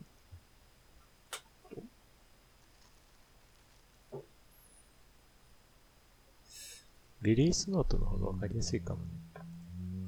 ああ、なるほど。リリースノートのその目的というか、軽い説明が書いてあるけど。ああ、まあでもこれは直接使うことないのか。まあ、じゃあいいや。なんか使わないでって書いてありそう。ん。確かに。あ、うん確かに確かに。CSS in JS ライブラリーの作者の人のために作りました。うん。Use Sync External Store も同じですね。Intended to used by libraries, not application code. うんなんかリコイルとかそういうとこで使えたことが。うん。うん。ななんか、いい感じになるのかね。うん。あ、じゃあまあこの二この二つだけ理解しときゃいいってことですね。Use transition と use default value うとん。user ID。まあ ID はそのまま使えそうだあから。そうですね。これは簡単ですね。野菜やっぱサスペンス式に慣れていいかないとってことなの。なるほどね。ああ、なるほどね。まあライブラリがそうしてくればまあやるかなって感じですけど。うん。まあなんかいろいろ出てくるのはいいことで。そうですね。まあ、さっきのその React の useTransition のページがめちゃくちゃ長くて結構面白そうだったので、まあちょっと後で読んでみます。ず、ず、図解されてたんで、その真ん中から下の方、うんうんうん。状態の。ちょっと面白そう。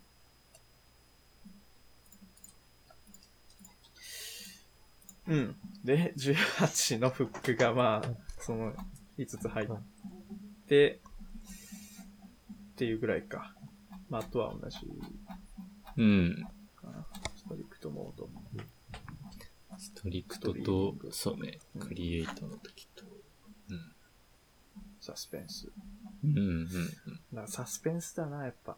サスペンス理解し、まあ理解はしてるけど。いやー、これか。なるほどな。うん。OK ですそ。のぐらいですか。うん。まあなんかあとは細かいバグとかが直ってるのうんうん。感じか。うん以上。ですね。はい。なるほど。次。はい。Setting Inherited CSS with Revert。なんかオールリバートっていうのがあって、へえと思ったっていうだけです。ああ。使いますこれなんか使わなかったっけ？杖お風呂。マジっすか？さすがっすね。いや、なんかあの、マークダウン書かなきゃみたいなページあるじゃん。はいはいはいはいはいはい。あ、そこで。やってない？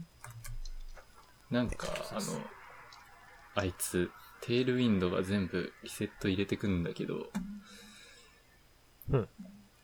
リセットしたのを、いや、元に戻したいです、みたいなうーん。感じでやんなかっマジっすかけ。全然見てなかったですね。やってないかもしれない。いや、こんなんあるんだ。うんうんやってないか。オールイニシャル。オールリバー杖お風呂、コード検索、リバート。あ、書いてある。Dangerous HTML スペース、アスタ、オール、リバーとあ書いてます。ー、デンジャラス。こうオールっていうのが、そんなもん存在したんだって。確かに。すごいプロパティだよな。そうっすよね。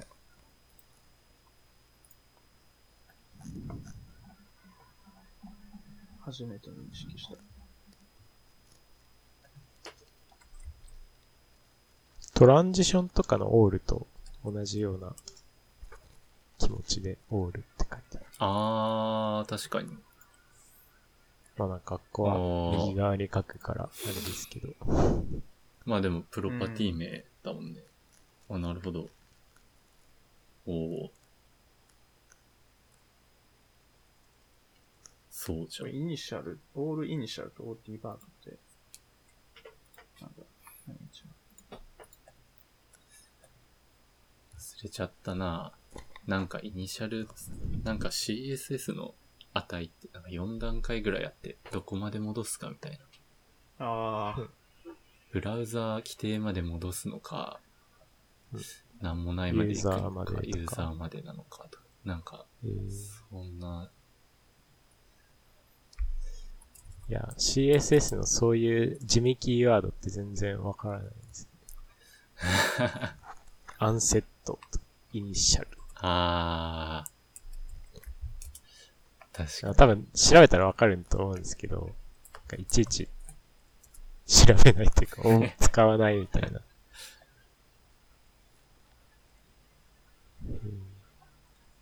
イニシャル、初期値、インヘリ。SS オール。まあなんとなくわかるような、わからないような。オールは CSS の一括指定プロパティで、いろいろ書いてある。リバートレイヤーとかあるんだ。ああ、レイヤーの概念が入ってくるからってこと。入ったんだっけもう。入ったのか。ちょっと、これ追加しとあ、こはい、はい、入りましたね。それは入りましそうか。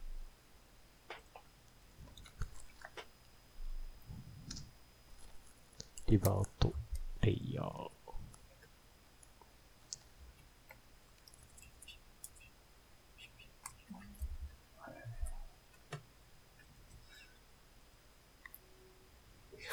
結局、わからんのだよな。イニシャルは多分仕様に戻るんだと思うんだけど。ね仕様通り。一番最初期値。使用書の定義表に挙げられているものです。うん。継承値ってのは、その、そいつ自身は何も言わなかった時の値ってことだよね、きっと。うんうん。親の影響を受ける。で、アンセットがその組み合わせ？アンセットもあるんですよね。なんか。アンセットトってじゃあいつ使うんですか？アンセそのットってやると、その要素にいろいろ計算して当たっちゃうと思うけど、その計算なしにしてね、みたいなことがいいんですか？すべてのプロパティ、規定値がインヘリットのものはインヘリット。ああ、だから、あ、あれか、セレクター違うことにしたいときとかか。一括でセレクター指定して、カラー、レッドとかにして、ただこの時はアンセットしてね、みたいな書き方？あ、うんインヘリットにするってことか。あ、そうそうそう。多分、うん。親で指定されてたそれを使うってことですね。カラーとかはインヘリットになる。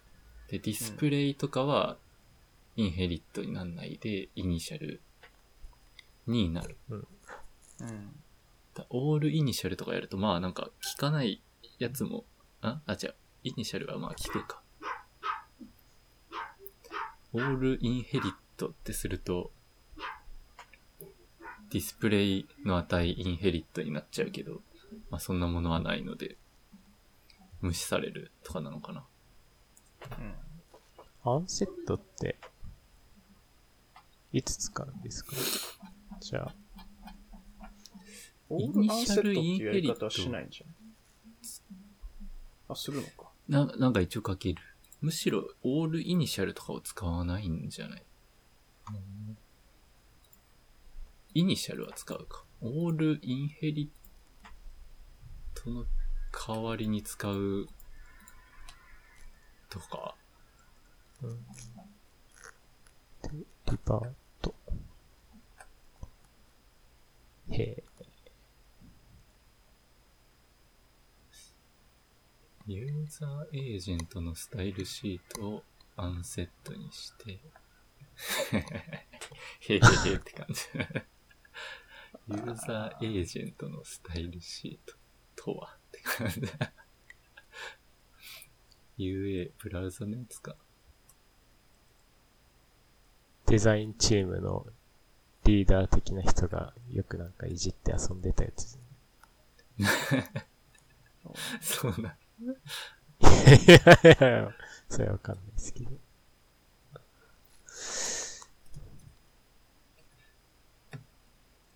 えーリバートっていうのが、リバートキーワードは多くの場合、アンセットと全く同じ動作をしますが、唯一の違いは、ブラウザーやユーザーによって作成された独自のスタイルシート、カッコブラウザー側に設定されたものが設定した値があるプロパティについてですと。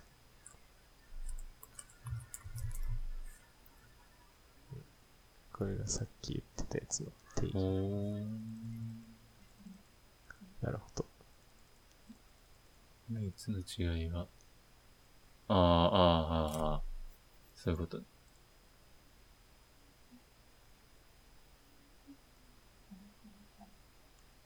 へえ。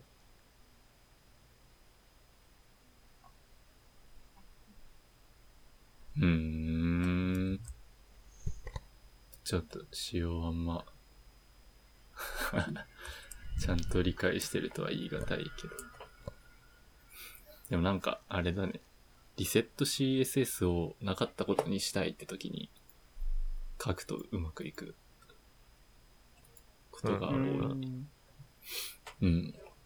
へえ、豆知識。うん。リバートはだから一個上のレベルに戻すっていうことなのか。あー、なんかそんなイメージかね。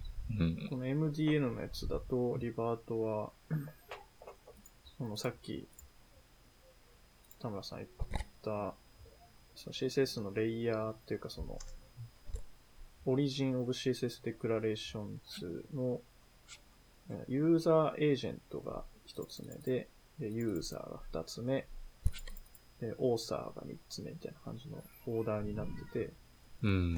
ユーザーエージェントっていうのはブラウザーのやつで、で、ユーザーっていうのがそのユーザー、えリーダーっていうかその使う人の、まあ、スタイル、まあ、せうん設定みたいな感じなのかな？なんか、なんだろうね。文字大きめとかそういうやつなのかな、うんうんうんちょっとわかんない。ですね。で、その次がその、オーサー、デベロッパーがまあ普通のやつ CSS。はいうんっていうレイヤーを1個上げるっていうものっぽいですけどね、リバート。う If the ん。rule belongs to the author origin, the revert value roll back to, roll back the cascade to the user level. うんだからオーサーのやつにリバートって書いたらユーザーレベルが1個上にあ。ロールバックされます。で so that the specified values are calculated as if no author level rules was specified for the element purpose for the purpose of revert the author origin the override animation origins. うん。で、なんかその下にもあるんで、ユーザーオリジンにあったら、リバートはユーザーエージェントレベルになります。んなんか、3の時は2になって、2の時は1になって、みたいな、なんかそういう。うん。で、1の時にリバートしたら、リバートバリューズ、acts like unset。まあ、アンセットと同じですよね。うんうん。だから段階別になってますね。で、まあ、基本、まあ、僕ら書くのはオーサーオリジンの時なんで、オーサーオリジンでリバーと書いたら、このユーザーの定義のやつになるうーん。という感じですけどね。イニシャルってやっちゃうともう本当にイニシャルの方に行ってしまいますけど、リバートってするとユーザー定義の方になるといううーん。感じなんでしょうか。ああ。ディスプレイも初期値とかは一応ある、あるんだ。インラインになるんだ。へえ。ああ、そうですかね。ひひひ。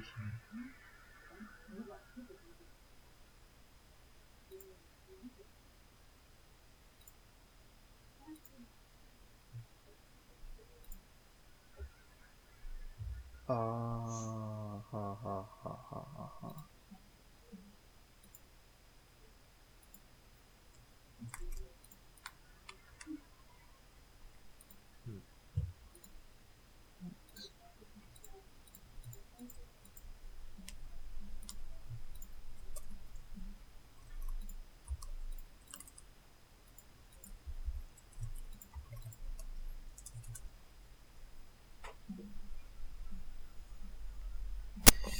なるほどな。まあ、リセットするときになんか、使えるテクニックっていう感じなんですかね。うん。が、リセットを取り消すとか、ね。うんうんうん。深い。まあそんなないけどね。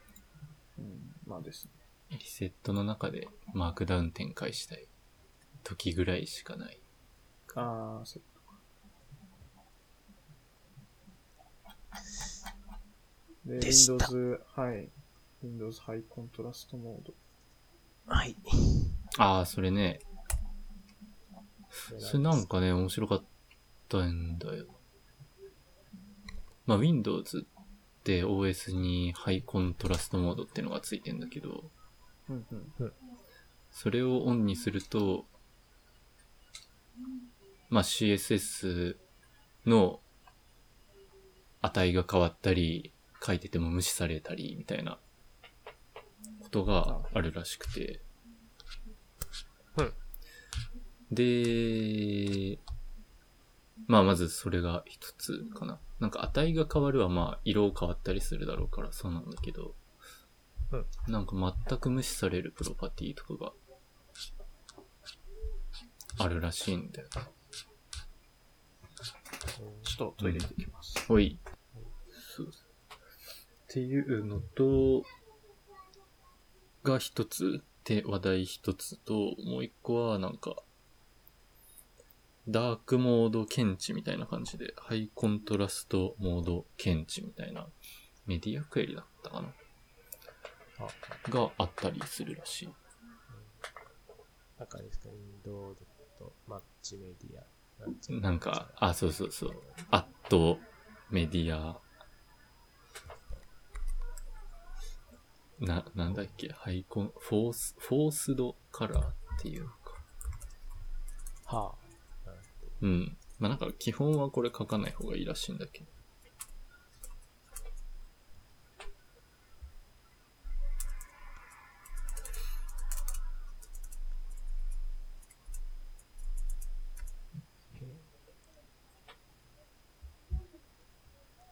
で、なんかまあ、そのスマッシングマガジンは、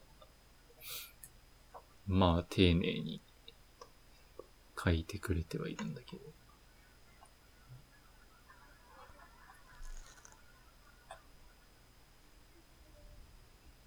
フォースから、アジャスト、これなんだっけ？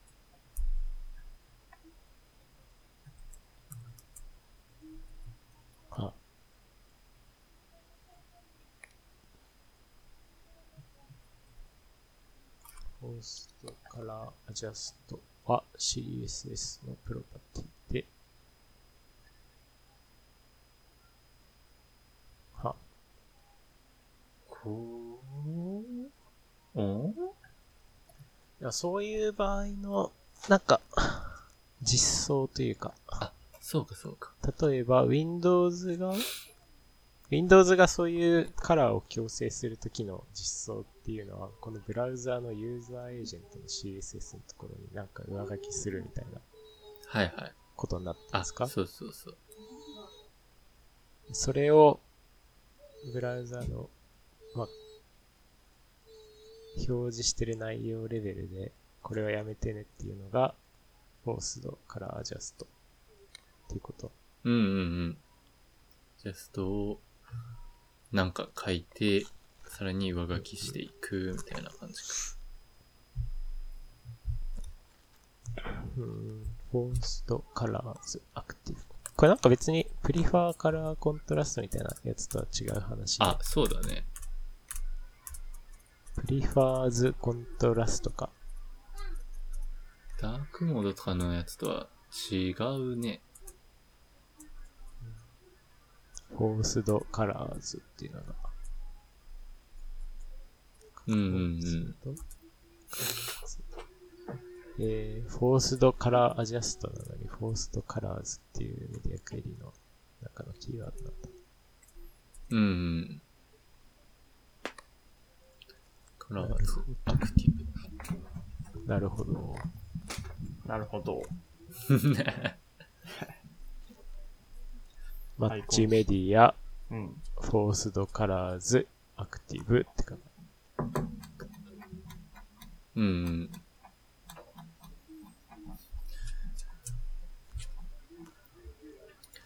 まあ、なんか、そうね。基本は書かない。ハイコントラストモードに手を出すようなことは基本は、まあ、しない方がいい。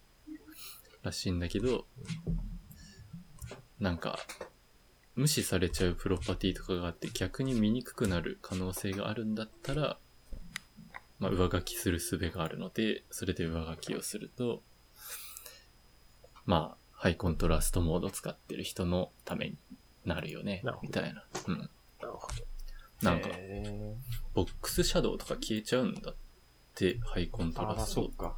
確かど。うに。ん。だからね。シャドウだけで、あの、境界を表現してるボタンみたいなのがもしあると、すごく見にくくなってしまう。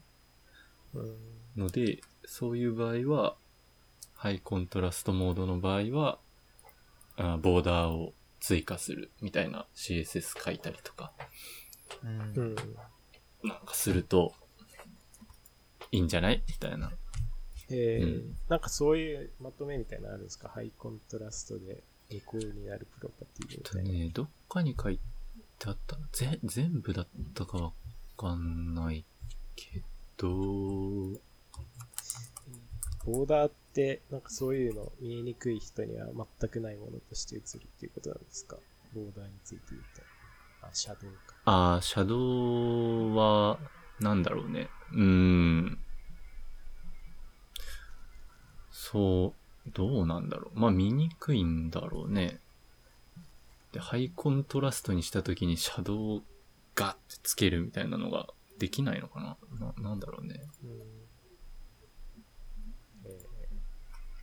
バックなんじゃないか。 sha、shadow。なんかさっきの Smashing Magazine ー、 box shadow とかで、検索したら出るかな。へえ。これは smashing してますね。てるね。あれ？プロパティの一スマッ覧シングしてますね。はなかったかな？ああ。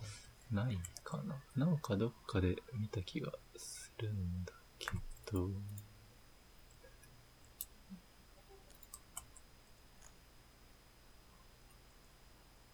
スマッシングマガジン。メンバーシップ登録。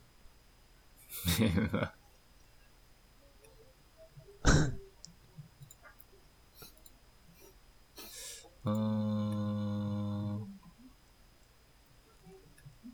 ないかないか。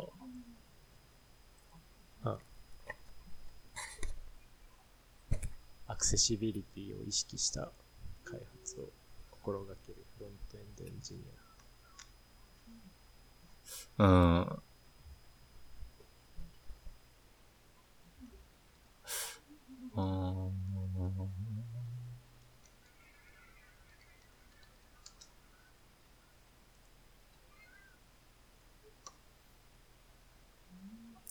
ああれ、ないかもな。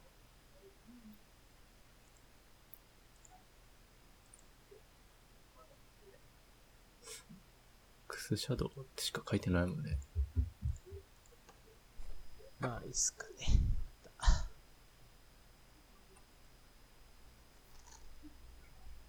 ないかも。まあ、なんかあったら、あったらどっかにあるん。うん。でしょうね。うん。まあまあ、そんなこと。まあ、うん、そんな感じ。うん。そんなあるんだ、へーって。で、うん最後のやつは何ですか ?HTML アトリビュートマイナーのやつ集あそうそうそうこれで面白そうだ。エンターキーヒント。へーって感じだよな。そうですね。あの、まあ、スマホとかでバーチャルキーボード出るじゃないですか、下にぴょこっと。うん。あれでなんかテキストを入力する欄の時ってエンターボタン最後押すじゃないですか。あ、あっこの文字が変えれるそうそうそう、あの文字。字が変えれるってことです。あれ、そうやってやんだ。ね。なんかたまに変わるなと思ってたんだけど、うんこんなマイナーアトリビュートで。そうなんですよ。エンターキーヒントっていうところに、へまあ、取り得る値は多分7つしか入れれない。あ入れれそうなんだ多いんですけど、送信とかなんか見た記憶あるんだけど、アプリなのかな？サーチサーチがなんか虫眼鏡あ、。サーチ。インプットタイプサーチとか書くと、なんか虫眼鏡になるのはそうあ、それ。あった気がする。へえ、そうなんだ。うん。だそこを、まあ、自分でいじれるってことですね。へでもあそこに文字が入ってることなんて、ああー、あるのか。だから7種類しか取れないんで、一応。そうだよこれが多分翻訳さされるれんのかってことですね。なんか矢印とか、なんかアイコンのイメージだった。ああ、確かに確かに。本当だ。へえ。ダンってなってる。ダン、ネクスト。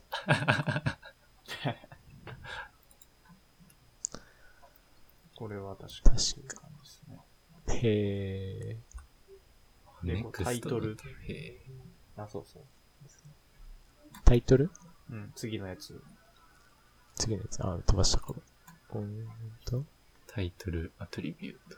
うん。CSS にタイトルって付けれるんだっていう。本当だ CSS をリンクで読み込むときにタイトルって付けとくと、このはあ Chrome とかで、あの、スタイルを、なんか切り替えれるらしいんですよね、かしなんか。え、どういうことだ？あなんかモードみたいな、だからそのさっき言ってたええモードみたいなのを、なんか CSS 複数用意しといて、で、なんかユーザーがその、切り替えれる CSS を、読み込む CSS を。あ本当だポチポチってやったら切り替えれへてそんファイヤーフォなことックスなの？はいはい。か Firefox なんですか？でも、ビュー、ページスタイル。In any Chromium based browser って言ってるんで。あ、あ、エンか。I wasn't able to get it work.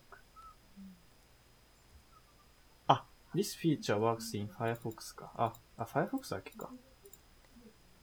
へえ。あ、Firefox だけかもしれないです。あ、なるほど。なんか普通のタイトル要素、タイトル属性か。はいはいはい。じゃなくて CSS につけるとなんかこんな動きをするんだ。へえ。いや、そんな複数、てか、用意しても誰も使ってくれない。いや、そうだね。コスパに合わない感じしますけど。ページスタイル。Firefox。Firefox だったかなイアフォックスはなんかあれですね。シャレオツですね。そんないくつも用意 させるない。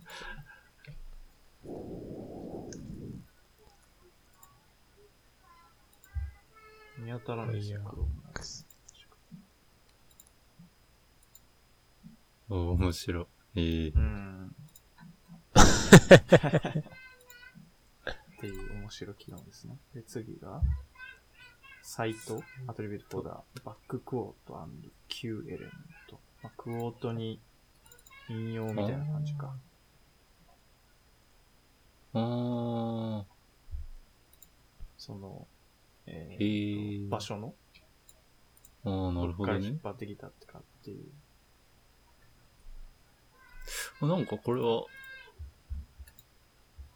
つか使えそうっていうか、なんか使ったら良さそうに見える。うん。あ、注意点とかがあんのか。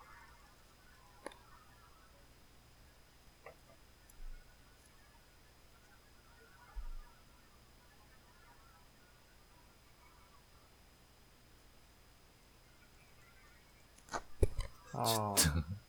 注意書きが何言ってるかわかんない。え、ど、どこサのーバーサイドスクリプト collecting statistics about a うん site use of quotation. そのあ別になんかクオート読み手のためではないうん。ということですかね。別に出てこないし、リンクにもなんないし。ただただこうなんか収集するときに、あ、どのクォートがいっぱい使われてるのかなみたいなのを集計しやすいみたいうーん。な。あの、セマンティックっていうだけですかね。はいはい。あ、そういう意味か。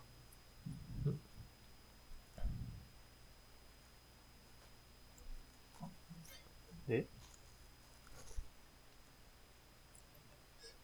アオーダードリトストのカスタムオーダーリスト。リバースとスタート、あ、これはなんとなくわかる気がする。リバーストにしたらだから逆順になるとですよね。でスタート。ああ、で、スタそういうートフロム5とかにしたら567になる。はい。あタイ、プをタイプはなんか、この前、うん前なんか見たね。ネイウシトラとかあるよ、みたいああ、ああ、そうでしたね。やりましたね。うん。で、バリーはもう普通にバリー入れると。な。へえ。なんかリバーストとかなんなんか、みたいな気がする。あカウントダウンしたいときに使ってねっていう。うん。まあ、カウントダウンかわかんないけど。ー。何に使うんだろうね。えっと、逆順で並べたいときですよ。ないですね、そんな時。おーマジで、そんなことした人一人もいない まあ、できなくてですね。確かに、リバースでつけたら。うーん。ああ。なるほどね。へえと。まあ、あるのかって感じ。うん。で、ダウンローダルフォーダ A エレメント。お、A にダウンロード。ええあ、なんかこれたまに使った。そうだね。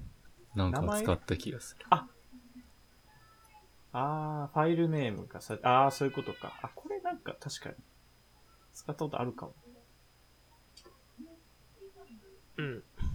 なるほど、なるほど。はいはいはい。で、 decoding attribute for the image。ああ、なんか見たね。 synchronously と、 async と、 auto。うあー、これもなんかパフォーマンス系のやつってなんか見たことあん。うる。ん。うん。うん。で、 loading attribute for the iframe。あ、これこれもパフォーマンスか。ページあで、フォーマットビューフォーダーフォあ。ー、ああ。フォームにフォーム？いや、インプットにフォーム。あ、いやー、これはまあまあ。あ、外にあった時に参照できるとか。うん。はいはいはい。まあ、まあ、使わないけどな、フォーム。で、サイトのデダイナトリプトフォーダー、デリーション、デインサーション。はい。へデリートって、えー、こんな仕様がまず、その要素をそんな使わないっていう。確かに。えー、だからセマンティックとですね。これ消したのはこういう理由で、いついつです、みたいな。うんうん。なるほど。えー、まあなんか使用書書くときとかにいいかもしれないですね。うん。Java、ECMAScript 仕様とか書くとき。あこれはこうやって消えたんですよ。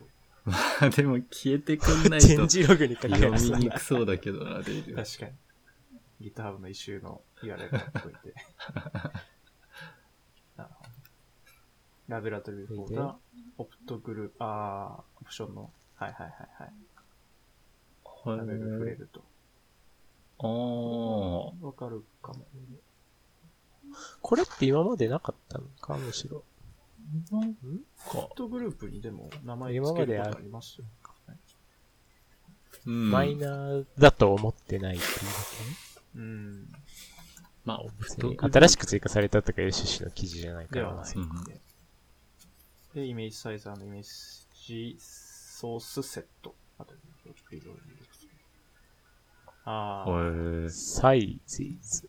へー。なんか自動生成されてるようなやつとかたまになんかこんなぐしゃぐしゃってしたやつ。あー。出てネクストイメージとか？あ、わからん。なんかブログのジェネレーターとか、なんかそういう系のフレームワークとかでこういうの。へー。リンク、レルプリロード。リンク？リンク？あー、リンク、メタタグの中ってことか。え、え、えヘッドの、うんん。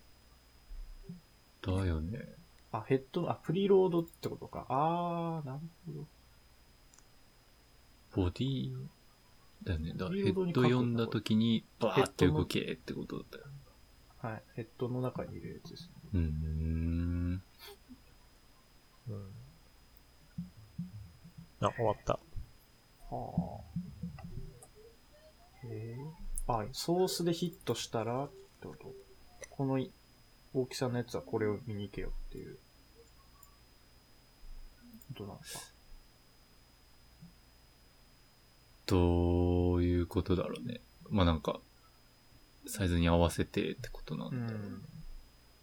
うん。あ、で、マックスウィズとかしてできる。へうんうんうん。ー。はあ、すごい。ホノラブルメンションズ？が最後。うんホナラブルじリッゃん。まあまあまあ。言ってあげるよみたいな感じはい。はいはい。うん、説明はしないけど言っといてあげようみたいな。あ、そういうことか。クロス。参加賞。あはは、シュアレス。DFN。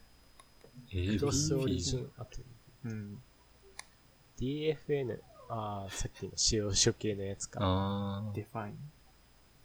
abbreviation. あ disable picture. picture in これ picture. スペースないからです。めっちゃ見えない。はー。インテグリティってのがすごいな。え、へえ。そんなんあるんだ。あ。あそのインテグリティ。disabled field set to easily disable. インプロパリマイああ、へえ。なんか正しいってことをちゃんと言ってる。どうやって？うーん。うーん。ん中身側だからわかんなくないみたいな。うん感じ配信元。なんだろうね。マルチプルアトリビュート for email and file input. 複数。うん E メールってマルチプル E っていうとどうどういうことなんだ ?E メール。プラスにできるってこと？インプット。E メールのインプットでマルチプル。へあーえ。へーそんなできるんだ。全然知らなかったぞ。マルチ、へえ。バリデーションかけてくるやつが、なんか変わる。なんか間幕切りで複数入れれると。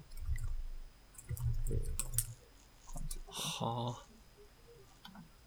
なんか to, to で複数入れたりとか、うんうん BCC うんで複数入れたりとか。あ。まあ、確かにね。へえ。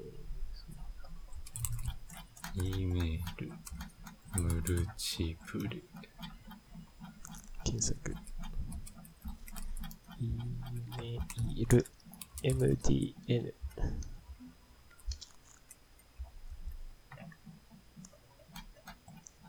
ああ、でもちゃんと書いてあるのか、これは。値はカンマ区切りで複数の正しい形式のメールアドレスを入れることができます。うん。この時のみか。へふふふー。へー。知らなかった。確かに知らんかった。感じですね。まあそんなとこうんですね。うんうん。うんうん。ありがとうございました。ありがとうございました。いや、でも、そっか。ちょっとこの、 React のサスペンス周りちょっとちゃんと理解しとこいや React 研究家。う。 React 研究室と公式ドキュメントはさすがにちょっと読み込もうかな。クソ長いけど。さっきのやつ。うん。まあそんな感じで。今日は終わりますかね。終わりますかね。はい。はい。じゃあ来週はあれですか。何でしたっけ？フォント。フォント。フォント何するんでしたっけ？なんかするって言ってましたなんか中身、フォントファイル自体を見てみようか、みたいな。言ってた。あー、そうかそうか。でしたね。フォントラボみたいな、なんか、なんか、うん。確かに確かそれはちょっと見てみたい。に。うんうんうん。OT、ね TTF。うん。まあじゃあそれやるという感じで。えい。じゃあ今日は終わります。はーい。はい。せーの。上がったよー。